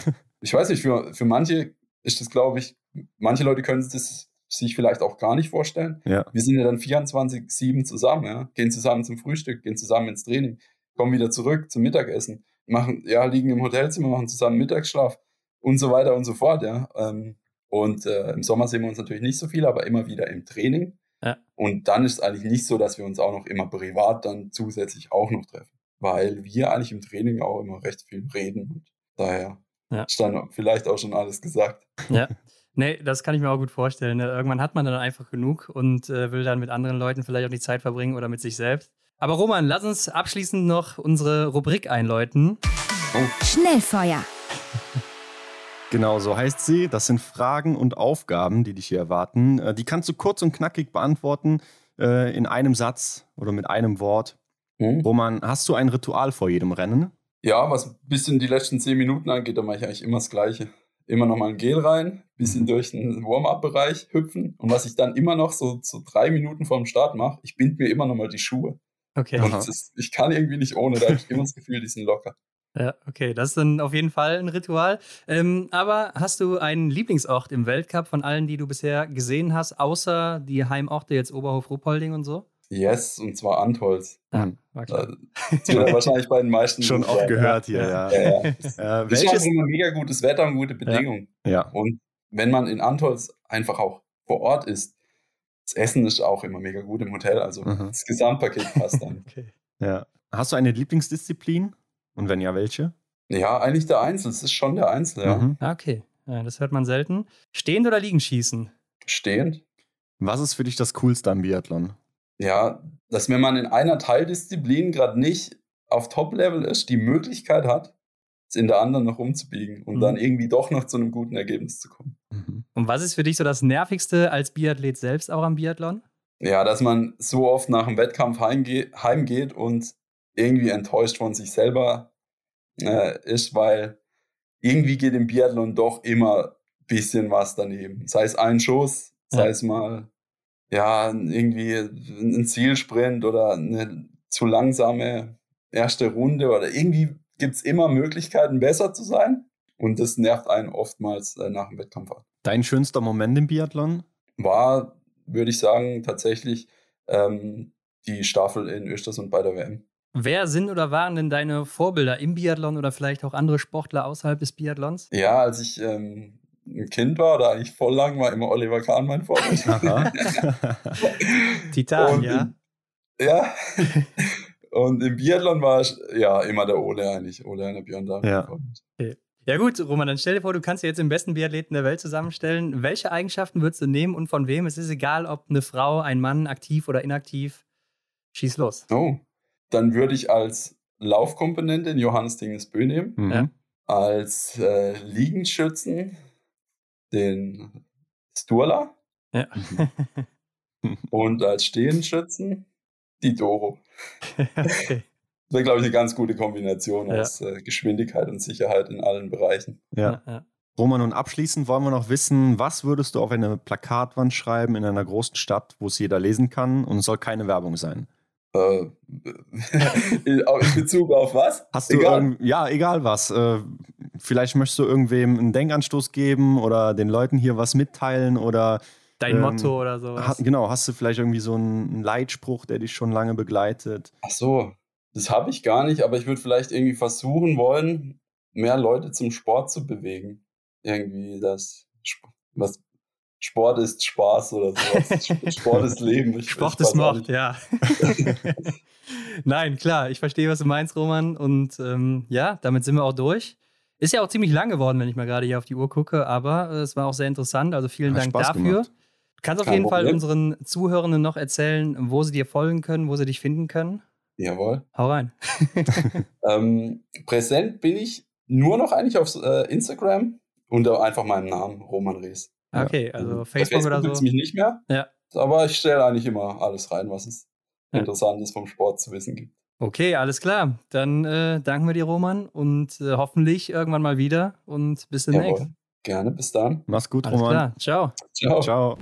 Heinrich, es ist doch schon auffällig und auch bemerkenswert, muss ich an dieser Stelle ja auch nochmal sagen, das Wort, dass Roman doch schlechtere Ergebnisse und Rückschläge so schnell abhaken kann, oder? Mhm, da gebe ich dir recht. Ja, das ist sicher eine gute Eigenschaft und auch eine Eigenschaft, die ihn auszeichnet vielleicht. Aber da habe ich auch an Benjamin Weger gedacht. Ne? Er hat ja auch da erzählt bei uns, ähm, ja, er orientiert sich so an den guten Ergebnissen und ähm, all das, was sonst so negativ aufgefallen ist, das wirft da hinten über.